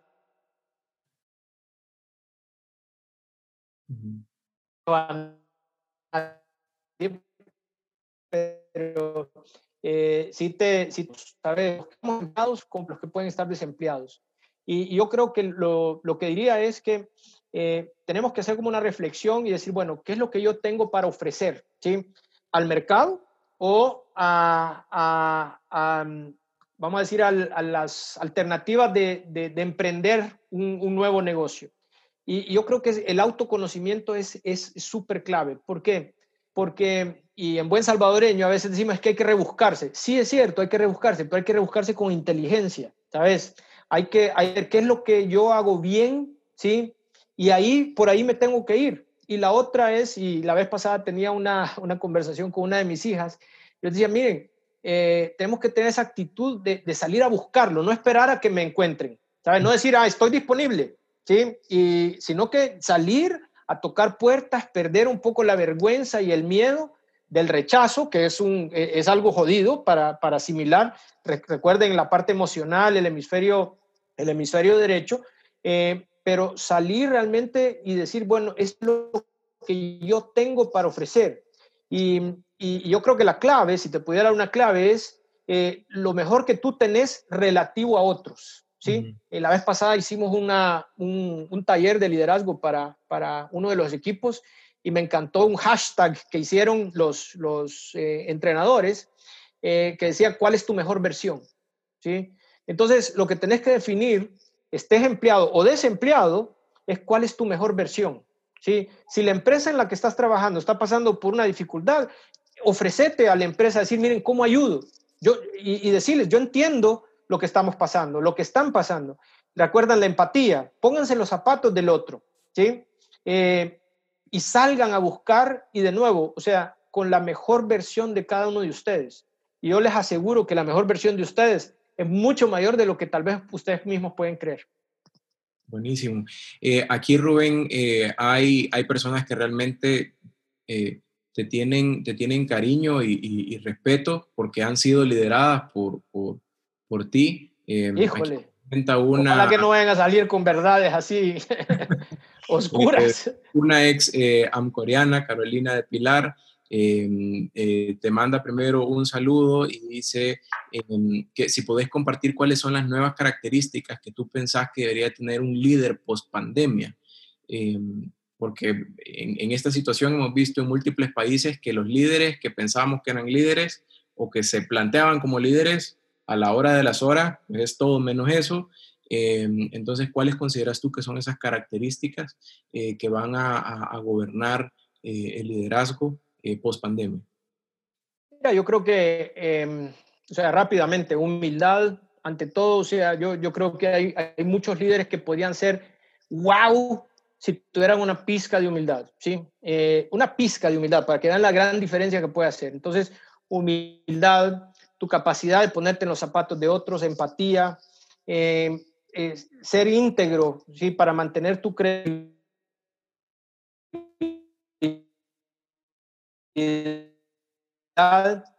Eh, y ahora que está de moda, eh, tenés que tener esperanza, tenés que transmitirle ese con nosotros mismos. Hoy los medios, todos están medio confabulados para vendernos todo lo trágico, Sí, eh, y, si se fijan, eh, la primera plana la hace el peor accidente, así, o, los muertos en camillas, o, los hospitales rebalsando. O sea, no, no es, hey, miren, pasó esto de bueno, ¿sí?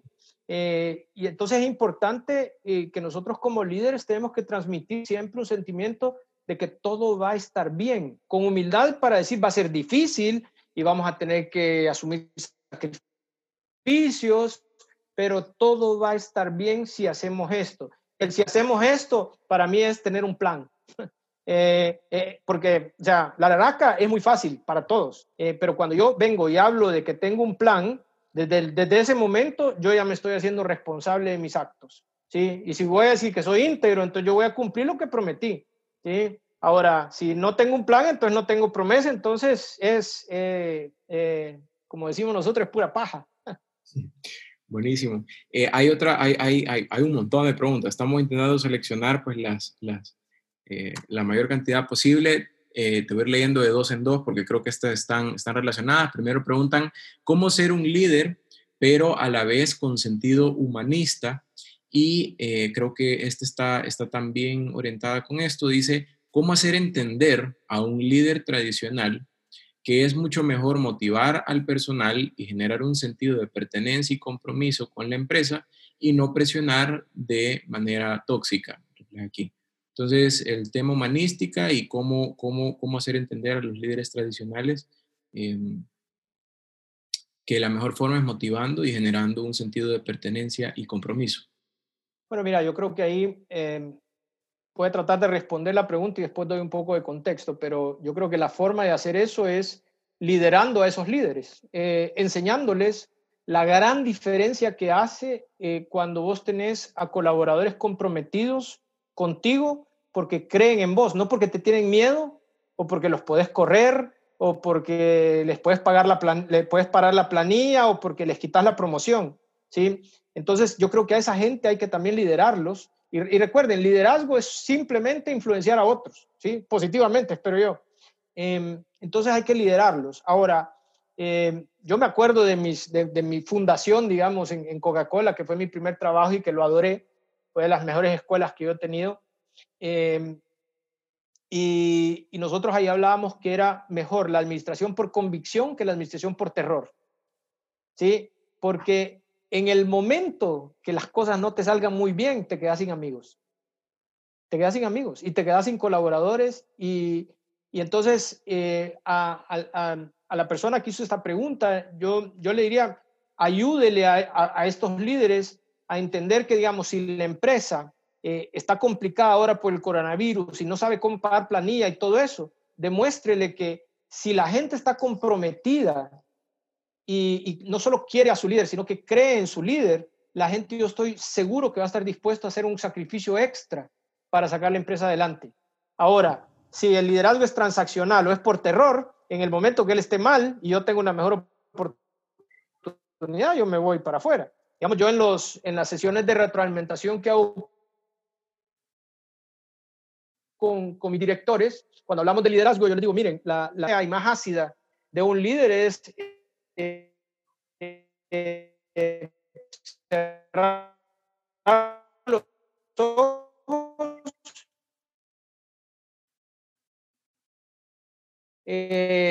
imaginarte a tu... ¿Me escuchas, Roberto? Sí, ahora ah, sí. Te corté un poquito, pero, pero, pero se te está... Gracias y les pido disculpas por, por esos cortes. Eh, entonces, les digo, si cerraste los ojos, le dijiste a tu equipo que se tiraran con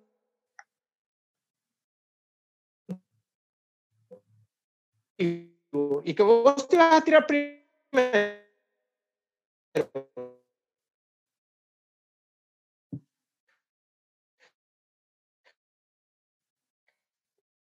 Te tiras Sí, se te está, se te está otra vez, Rubén. No sé si, si, podemos, si podemos hacer el cambio con, con, la señal de, del teléfono. Sí, ahorita lo hacemos. Dame un minuto, ¿ok? Sí, sí, adelante. Eh, para mientras, eh, las personas que nos están preguntando cómo vamos a compartir la presentación, nosotros les vamos a enviar eh, siempre, siempre hacemos una encuesta de satisfacción post evento, entonces al ustedes completar esa encuesta de satisfacción post evento, eh, van a poder descargar la presentación. Entonces, eh, como decía Rubén, todo, todos pueden descargar la presentación con la promesa de poder compartirlos y, poder socializarlas con, más, con más personas. también, pues, queremos aprovechar que, este tipo de espacios ha sido gracias a, nuestros patrocinadores, a Banco Agrícola, a Suiza, a una empresa Sura, a Sykes, a Grupo Searching. También contarles que toda la presentación ha sido grabada.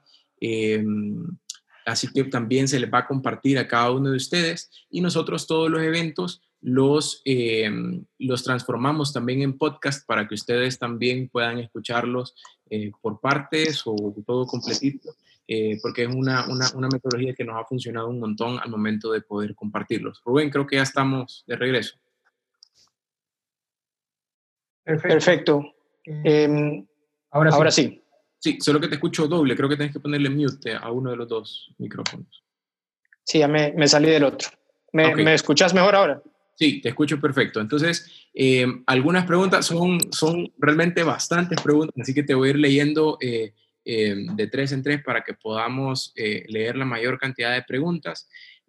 aquí dice Rubén, siempre le recuerdo con mucha admiración y agradecimiento por su enseñanza en AMCOR, El Salvador. Mi pregunta es, como líder, ¿qué opina del uso del teletrabajo y transmitir la importancia de la autogestión a nuestros equipos? Eh, reportes directos y a nivel eh, jerárquico. Creo que aquí también va, va un poquito orientado a em, que hay, hay hay un nuevo reto a los líderes ahora en poder, en poder liderar sin tener físicamente enfrente a nuestros, a nuestros equipos.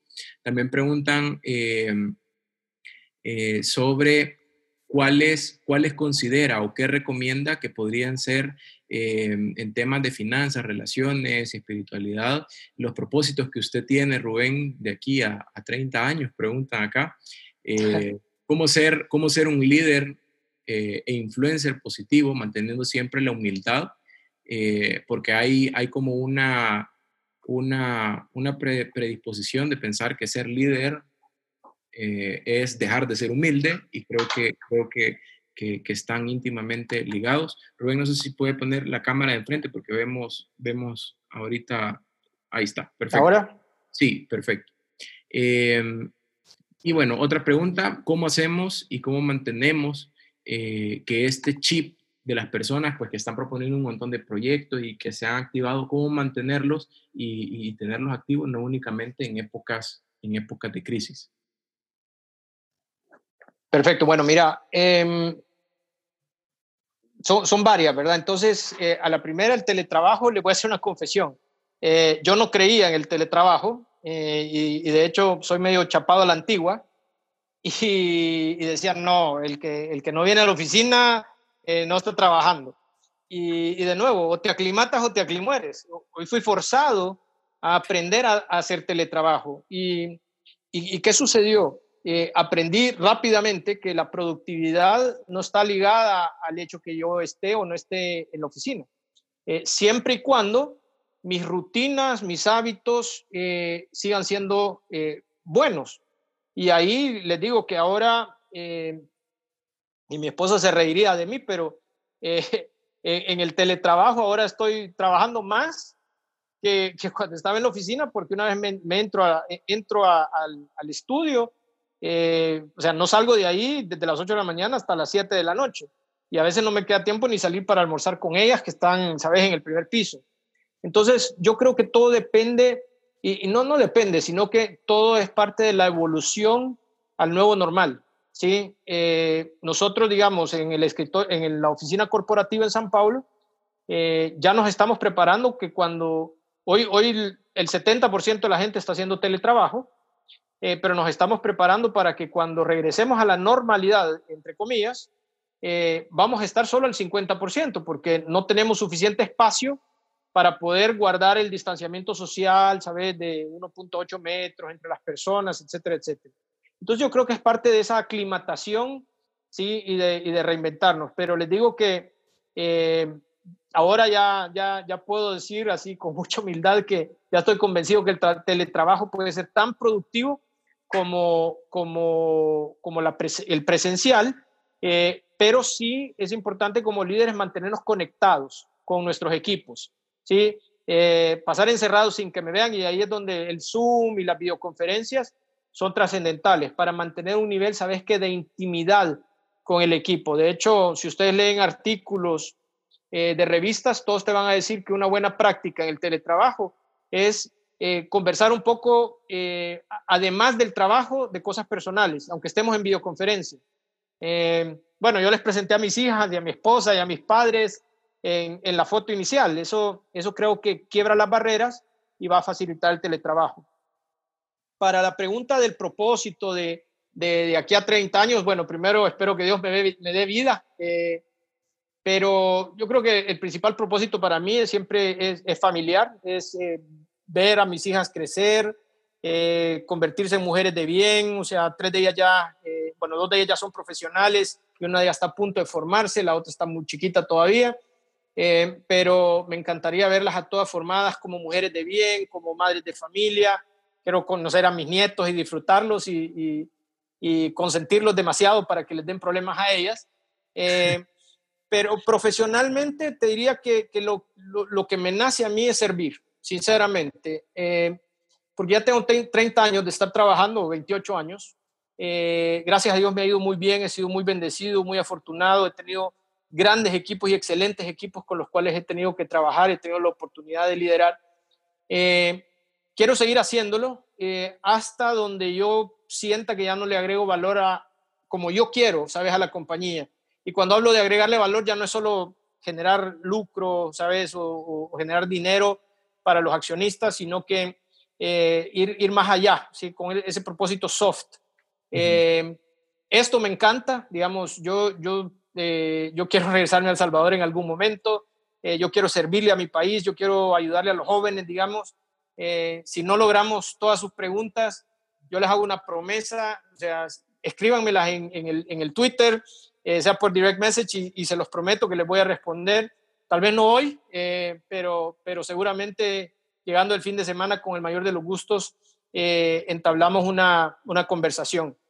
Y, y mira, eh, el, el, comentario de, eh, del tema del propósito, o sea, ser líder no significa ser jefe y tampoco significa olvidarte de tus raíces y tampoco significa llegar a mandar y, y, y crear tu propio imperio.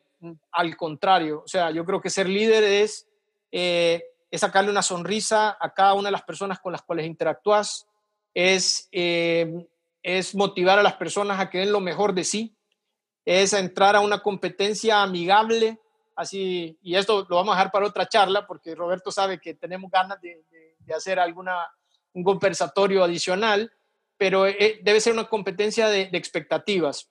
Yo a los equipos eh, que tengo el privilegio de liderar, siempre digo, miren, mis expectativas de ustedes son bien altas Así que las de ustedes tienen que ser más altas que las mías, porque, porque si no vamos a estar jodidos, les digo, eh, porque yo siempre voy a estar subiendo la barra. Entonces, eh, creo que ese, esa es la labor del líder, ¿saben? Eh, servir. en algún momento, y aquí me van a matar, creo yo, pero en algún momento hasta, hasta le dije a mi, a mi esposa y a mis hijas, me encantaría servirle a mi país desde la parte política, pero eso está muy complicado y, y, y no serviría porque creo que no, eh, mi, mi, mis raíces y mi, fundación tal vez no me lo permitiría porque está tan complicada ahora y, creo que eh, eh, muy mal representada, ¿verdad? Y si me repetís la tercera, que era algo de, permanecer activos, ¿verdad?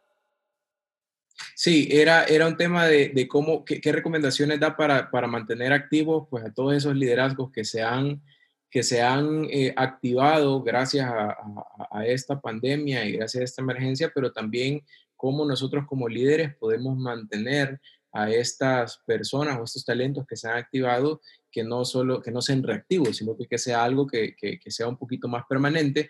Y me aclararon una de las preguntas que me parece súper valiosa, eh, cuando preguntaban lo de, lo, de, lo de cómo se veía dentro de 30 años, la pregunta estaba enfocada a cuál eh, o, o, qué le recomendaría al Rubén de hace 20 años? Es decir, muchas de las personas que están aquí están en una etapa crucial de su, de su carrera y quisieran pues recibir un, un, consejo de su parte. Y creo yo que, que, que, aquí hay otra, otra, otra pregunta que quizás esta va a ser la última por, por, por, por temas de tiempo.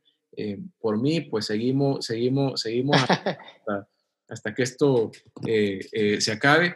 Em, la pregunta es, cuál fue la experiencia de su primer trabajo y cómo fue creciendo y llegó hacia donde está, es decir, cómo empezó en la primer pecera y fue haciendo esos saltos. Yo creo que son dos preguntas súper, súper, súper buenas. ¿Qué le recomendaría al Rubén de hace 20 años y cómo fue creciendo de pecera en pecera?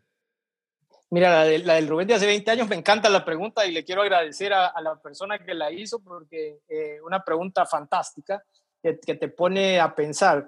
Mira, yo creo que eh, yo soy una persona que no le gusta ver para atrás. A ver, si, si veo para atrás es para tal vez eh, guardar la experiencia, para crecer o para agarrar impulso, ¿sí? Pero uno no puede vivir en el pasado eh, yo, yo he cometido muchísimos errores en mi vida, creo que les podría dar cátedra, podríamos hacer una conversación de tres días en Zoom para hablar de todas las burradas que yo he hecho en mi vida, eh, pero cada una de ellas creo que me enseñó alguna cosa. Entonces, lo que yo le, recomendaría al Rubén de hace 20 años o de 30 años sería eh, de, de, siempre vivir la vida al máximo, de nunca, tal vez de, de, ser más pegado, eh, con, con, las cosas buenas, así, y, no, no pegado, porque siempre fui pegado, sino que tal vez de disfrutarlas más eh, y de compartir eh, esa, no sé, esa, esa inquietud que uno tiene, sabes, en la barriga, en el corazón, de, servir más. Yo creo que esa sería la gran diferencia. Eh, creo que me limité a servir nada más a, los equipos de trabajo con los que pude interactuar y obviamente a las compañías que me dieron la oportunidad eh, tal vez yo me hubiera, eh, me hubiera encantado, no sé, ser un voluntario en alguna cosa, ¿sabes? Eh, y para llegar a hacer una diferencia no solo en, la comunidad del trabajo, ¿sí? sino que en la comunidad también de la sociedad. yo creo que esa tal vez sería, pero al, al, amigo o amiga que me hizo esa pregunta, decirle que con gusto los invito a un café para hablar dos días de, de cosas que probablemente podría mejorar. Eh, y, la otra pregunta, recordame, era, era la, ¿cuál era? La, la, otra pregunta era cómo fue saltando de pecera en pecera. Ah, la pecera. ¿Cómo, Mira, fue su primer trabajo y cómo, fue, cómo llegó a ser eh, el gerente general de Amcor Brasil? Fíjate que es interesante porque eh, yo tuve la oportunidad, o sea, mis padres, yo siempre les, les agradezco a ellos que le digo, me heredaron en vida. Nosotros somos cuatro hermanos y, por mí que me saquen del testamento, porque ya me heredaron en vida, dándome la oportunidad de educarme en, una universidad en Estados Unidos. Eh, Sabes, yo siempre fui esos que, tienen como un cangrejo en el trasero, ¿verdad? Así con, ganas de hacer cosas diferentes. Y ellos, no sé, vieron eso y me apoyaron. Eh, y no es que nos sobraba, o sea, hicieron mucho esfuerzo y mucho sacrificio porque eran los tiempos de la guerra. Cuando regresé, eh, trabajé con mi padre como dos meses eh, y con mucho cariño que le tengo a mi papá y el respeto por el ejemplo que nos ha dado, lo odié porque eh, mi papá me trataba como que era el motorista y los empleados de mi papá me trataban como el hijo del dueño, ¿saben? Y no, ninguna de dos me gustaba. Así que Coca-Cola, embotelladora salvadoreña, me dio la oportunidad de entrar a un programa de trainees que tenían en aquel entonces. Eh, y, y, ahí aprendí la primera lección de humildad. Eh, porque yo venía ingeniero grabado de Estados Unidos, sabes que te la crees, y, yo siempre me la he creído en realidad. Y, y, me dijeron, mira, vas a entrar y vas a ir a conocer toda la empresa y después venís a hacer un reporte y ahí vemos qué hacemos. Y así era en aquel entonces y, y efectivamente lo hice como por tres meses, fui a todas las áreas y después llegué a mi reporte y, y en mi reporte me dijeron, ¿cuál es el área más jodida que tenemos? Y era, eh, me acuerdo, bodega y despacho. Eh, ah, ok, perfecto. Entonces te vas a ir a trabajar a la bodega eh, y como te tenemos que subir de, posición de trainee a alguna cosa, eh, porque ya sos ingeniero, entonces te vamos a poner de jefe de tráfico. Y me acuerdo que ese día no dormí del sufrimiento, porque decía, pues madre, ¿cómo le voy a contar a mis amigos, a mi familia, que ahora soy el jefe de tráfico de Coca? ¿Saben? Y eso, eso, eso fue complicado y ahí rápidamente fue mi primera lección de liderazgo, que la posición no hace a la persona, es la persona la que hace la posición. Y, y, me metí, pero de lleno, así con la gente de bodega y despacho, que e, eran, aparte, los mejores futbolistas de la Coca-Cola en aquel entonces, eh, ¿sabes? En los intramuros y todo eso. Em, me metí a aprender y a hacer, a hacer de todo y, ahí aprendí que, la humildad, la empatía te abre puertas y te permite eh, ir creciendo, al punto que, me puse a, aprender, le pedí a los montacarguistas que me, ayudaran, que me enseñaran a manejar un montacarga, a, los que manejaban las rastras de transporte que me enseñaran a manejar un, furgón. Eh, y ahí fui creciendo, creciendo, creciendo. Eh, más que por conocimiento, por, por tal vez la, la, oportunidad que toda esta gente me daba de enseñarme algo nuevo todos los días adentro de la empresa. Y, y así fue realmente por, por, por 12 años. Eh, todavía tenemos un grupo, por ejemplo, de, de, de Embosalva, eh, que nos, o sea, nos juntamos, nos vemos. Yo les tengo todos mucho cariño porque creo que mucho de mi futuro fue definido por, por ellos, porque tuve el gusto y el placer de trabajar con ellos y nos divertíamos también. Entonces, es una combinación sensacional y, para eh, el, participante o la participante que hizo el comentario de, del humanismo y, del liderazgo, la importancia del liderazgo humanístico, eh, lo que nos caracterizaba era que todos éramos muy unidos y entonces matábamos por la marca y por la empresa. O sea, lo que nos pidieran lo hacíamos. Eh, y eso creo que hace una gran diferencia en cada uno de los que estamos aquí hoy, eh, tanto como líderes como liderados. En independientemente de lo que me den a mí, yo voy a entregar lo mejor de mí, siempre, ¿sí? Porque después todo llega. Y ese tal vez sería mi, mi si tuviera que hacer una analogía con la pecera, es que eh, yo siempre dije, independientemente que me den la posición, el salario, el carro, la oficina, yo voy a dejar lo mejor que yo tengo, ¿sabes? Eh, yo voy a crear la mejor versión mía, porque yo sé que eventualmente se van a dar cuenta. Y gracias a Dios, ya eh, se, se, fueron dando cuenta, según yo, porque me fueron dando oportunidades. Y ahí conocí a una persona que le tengo mucho cariño, que me llamó y me dijo, mira, Rubén, hay una entrevista para un superpuesto eh, y ya, ya es para dirigir una empresa, ya no es para ser un director funcional. Y era en Kimberly Clark, que salté de Coca-Cola y Kimberly ya, ya a dirigir el país, digamos, como líder de país. Eh, y esa misma persona que le tengo mucho cariño eh, me volvió a llamar después para decir, mira Rubén, ahora es una súper oportunidad para ya manejar no un país, sino que una región en AMCOR. Y así he venido, eh, gracias a Dios, evolucionando, em, con mucho sacrificio, mucho esfuerzo, pero de nuevo, aprovechando hasta la última oportunidad para hacer las cosas bien, ¿sabes? Eh, porque cuando vos lo haces bien, las puertas se van a abrir. Puede ser que no se abran en el tiempo que tú querés, pero eventualmente se van a abrir. Eh, y si no se abren en un lado, se van a abrir en otro. Y eso es también para mí el mensaje que yo les quisiera dejar a todos.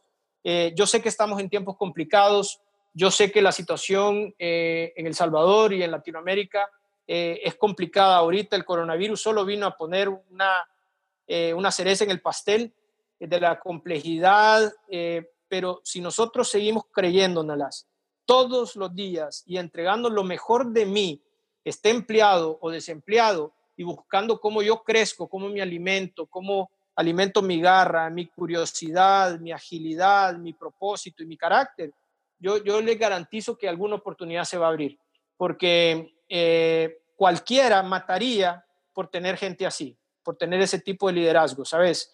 Eh, yo te digo, para mí la, eh, la, gran oportunidad que tienen las empresas, especialmente las compañías globales, eh, es la falta de talento. Porque tenés mucha gente política que cree que va a subir diciendo lo correcto o diciendo amén a todo. tiene mucha gente que creen que porque son directores porque son vicepresidentes, todo el mundo tiene que ser su súbdito. Sí, y esos, esos no sobreviven, esos no perduran. Los que perduran y los que dejan un legado son realmente los líderes eh, positivos, los líderes humildes, los líderes íntegros, con credibilidad y que también se van reinventando y que se van aclimatando, ¿verdad? Rubén, el, el, el, rol, el rol transformador de las nuevas generaciones definitivamente pasa por el liderazgo. Si, si Rubén tuviera la oportunidad de hablar en un estadio lleno de jóvenes, que, son, que son los futuros representantes eh, que, que, van a estar al frente de, de, de, los países eh, que están aquí representados, ¿qué le, ¿qué le, diría a usted a ese, a ese estadio repleto de jóvenes, a esa nueva generación que viene? Mira, yo, yo a ese estadio le diría dos cosas. Una es que se la crean, ¿sí? Eh, porque si no se la creen, estamos jodidos, ¿sí? Eh, y eso para mí es, es, es trascendental. Eh, y creérsela está asociado con esa connotación de estar listo a asumir esa responsabilidad como líder, que no es fácil, porque todo el mundo te está viendo, ¿sabes? Y, y todo mundo te va a estar fiscalizando. Y, si sos, sos eh, si querés realmente ser, tener esa credibilidad de un buen, líder, vas a tener que siempre estar en tu mejor versión y en tu mejor comportamiento. Entonces yo diría, créansela y la segunda, yo les diría, involúcrense, ¿sí? Participen, pero agregando valor. Eh, otro gran amigo mío una vez me dijo, mira Rubén, en la vida solo se suma o se multiplica, nunca se divide ni se resta y mira, eh, como dogma de fe, como filosofía de vida. Eh, y no es aeroespacial y no viene de, John Maxwell, ni de Kotler, ni de ninguno de esos, ¿sabes? Gurús del management y del liderazgo. Eh, el joven hoy tiene que sumar y multiplicar. Para mí es triste ver, por ejemplo, hoy los, las redes sociales con tanto em, eh, tanta ofensa, tanto comentario, ¿sabes? Eh, o crítica destructiva, eh, tanta falta de respeto. Eso para mí es, es triste porque significa que nosotros como sociedad estamos yendo para atrás, o sea, estamos regresando a, la etapa de los cavernícolas, ¿me entendés? De sálvese quien pueda o, o a ver quién es el más fuerte. Y yo creo que los jóvenes tienen la llave, pero los jóvenes no pueden perder de vista que, que, o sea, son imanes, ¿sí? Y pueden ser imanes positivos o pueden ser imanes negativos. Si, si, si vos en tus redes sociales estás poniendo salvajadas, faltas de respeto, ¿sabes? Eh, malcriadeces, probablemente tus amigos te van a seguir el juego y van a hacer lo mismo. Pero si vos venís a decir, miren gente, vamos a criticar, yo, yo, de hecho yo creo en la crítica constructiva, pero vamos a agregar valor aquí. ¿sí? No nos vamos a dejar que nos den paja, ¿sí? No nos vamos a dejar que nos, que nos asusten con el petate del muerto, no nos vamos a dejar que nos, nos vendan, eh, ¿sabes? El paraíso que tal vez no, no, no, no es, sino que vamos a ocupar nuestros filtros para tener criterio propio, ¿sí? Y para distinguir, o sea, claramente entre lo que es correcto y lo que no es correcto. Eh, hoy está de moda en El Salvador justificar las cosas incorrectas con lo que pasó hace años y ahí estamos jodidos. O sea, eh, hace años estábamos jodidos y, no se vale eh, ahora justificarlo también, pero al contrario, creo que los jóvenes tienen la llave para decir, miren, aquí tenemos que poner un, un, alto. No queremos vivir así, no queremos vivir en polarización, no queremos vivir ustedes contra nosotros, somos todos nosotros. ¿sí? Y yo te garantizo, Roberto, que con la capacidad mediática que tienen los jóvenes hoy, que es increíble, eh, ustedes pueden hacer una gran diferencia, una gran diferencia. Y, aquí ya no voy al tema del cuentagotas, así, ¿sabes? De, ah, pues una gota, una gota, una gota, eventualmente puede hacer un hoyo en una piedra. Ya ustedes son un chorro. Eh, y con las redes sociales, es impresionante el poder que ustedes tienen. Eh, entonces, los mensajes serían, créanselas, sean líderes positivos, involúcrense, pero no pierdan de vista sus raíces, no pierdan de vista los valores, los modales, saben, el buenos días, buenas tardes, buenas noches. Es tan importante como lo era con nuestros abuelos y nuestros tatarabuelos. ¿sí? El por favor y gracias sigue siendo tan importante. El con permiso es súper importante. Entonces, eso es lo que yo le diría a los jóvenes. Perfecto, Rubén. Realmente eh, una charla súper inspiradora. Eh, como les digo, me encantaría poder seguir platicando, así que definitivamente esta tiene que ser la primera sesión de varias sesiones que, que hagamos. Eh, quisiera leerte este último comentario que nos pone Gloria aquí. Dice, gracias Rubén, maravillosa charla. Soy agente de seguros desde hace 39 años, tengo 78 años y sigo en la profesión em, y ahora aprendiendo de la tecnología y ejerciendo el teletrabajo. Su charla me ha dado más ánimo de los que he tenido. Así que em, no importa la, la, la, generación, el tema de liderazgo tiene que ser em, algo que esté, eh, ese chip transformador eh, tiene que estar siempre en cada uno de nosotros. Así que les agradecemos a, todas estas más de 300 personas que se conectaron este día, agradecerles a Banco Agrícola, a Suiza, a Sykes, a Grupo Searching por, por, por, por hacer este espacio eh, eh, posible y a ti, Rubén, pues por, por compartirnos todo tu conocimiento. Así que eh, gracias a todos, los invitamos pues a que a que descarguen la aplicación de, Red Sofa y que estén también pendientes de nuestros eventos ingresando a www.redsofa.events. Así no, muchas gracias a todos y, de nuevo, gracias por, por regalarme estas, eh, bueno, casi dos horas de, su tiempo. Para, para, mí es un privilegio realmente y, y, como dijo Roberto, aquí me siento como Vicente Fernández, así yo hubiera seguido también, así es que creo que queda quedan las ganas para, para la próxima eh, y definitivamente que, que, si ustedes quieren le, entramos de nuevo a una próxima conversación. Muchísimas gracias a todos y pasen buenas noches.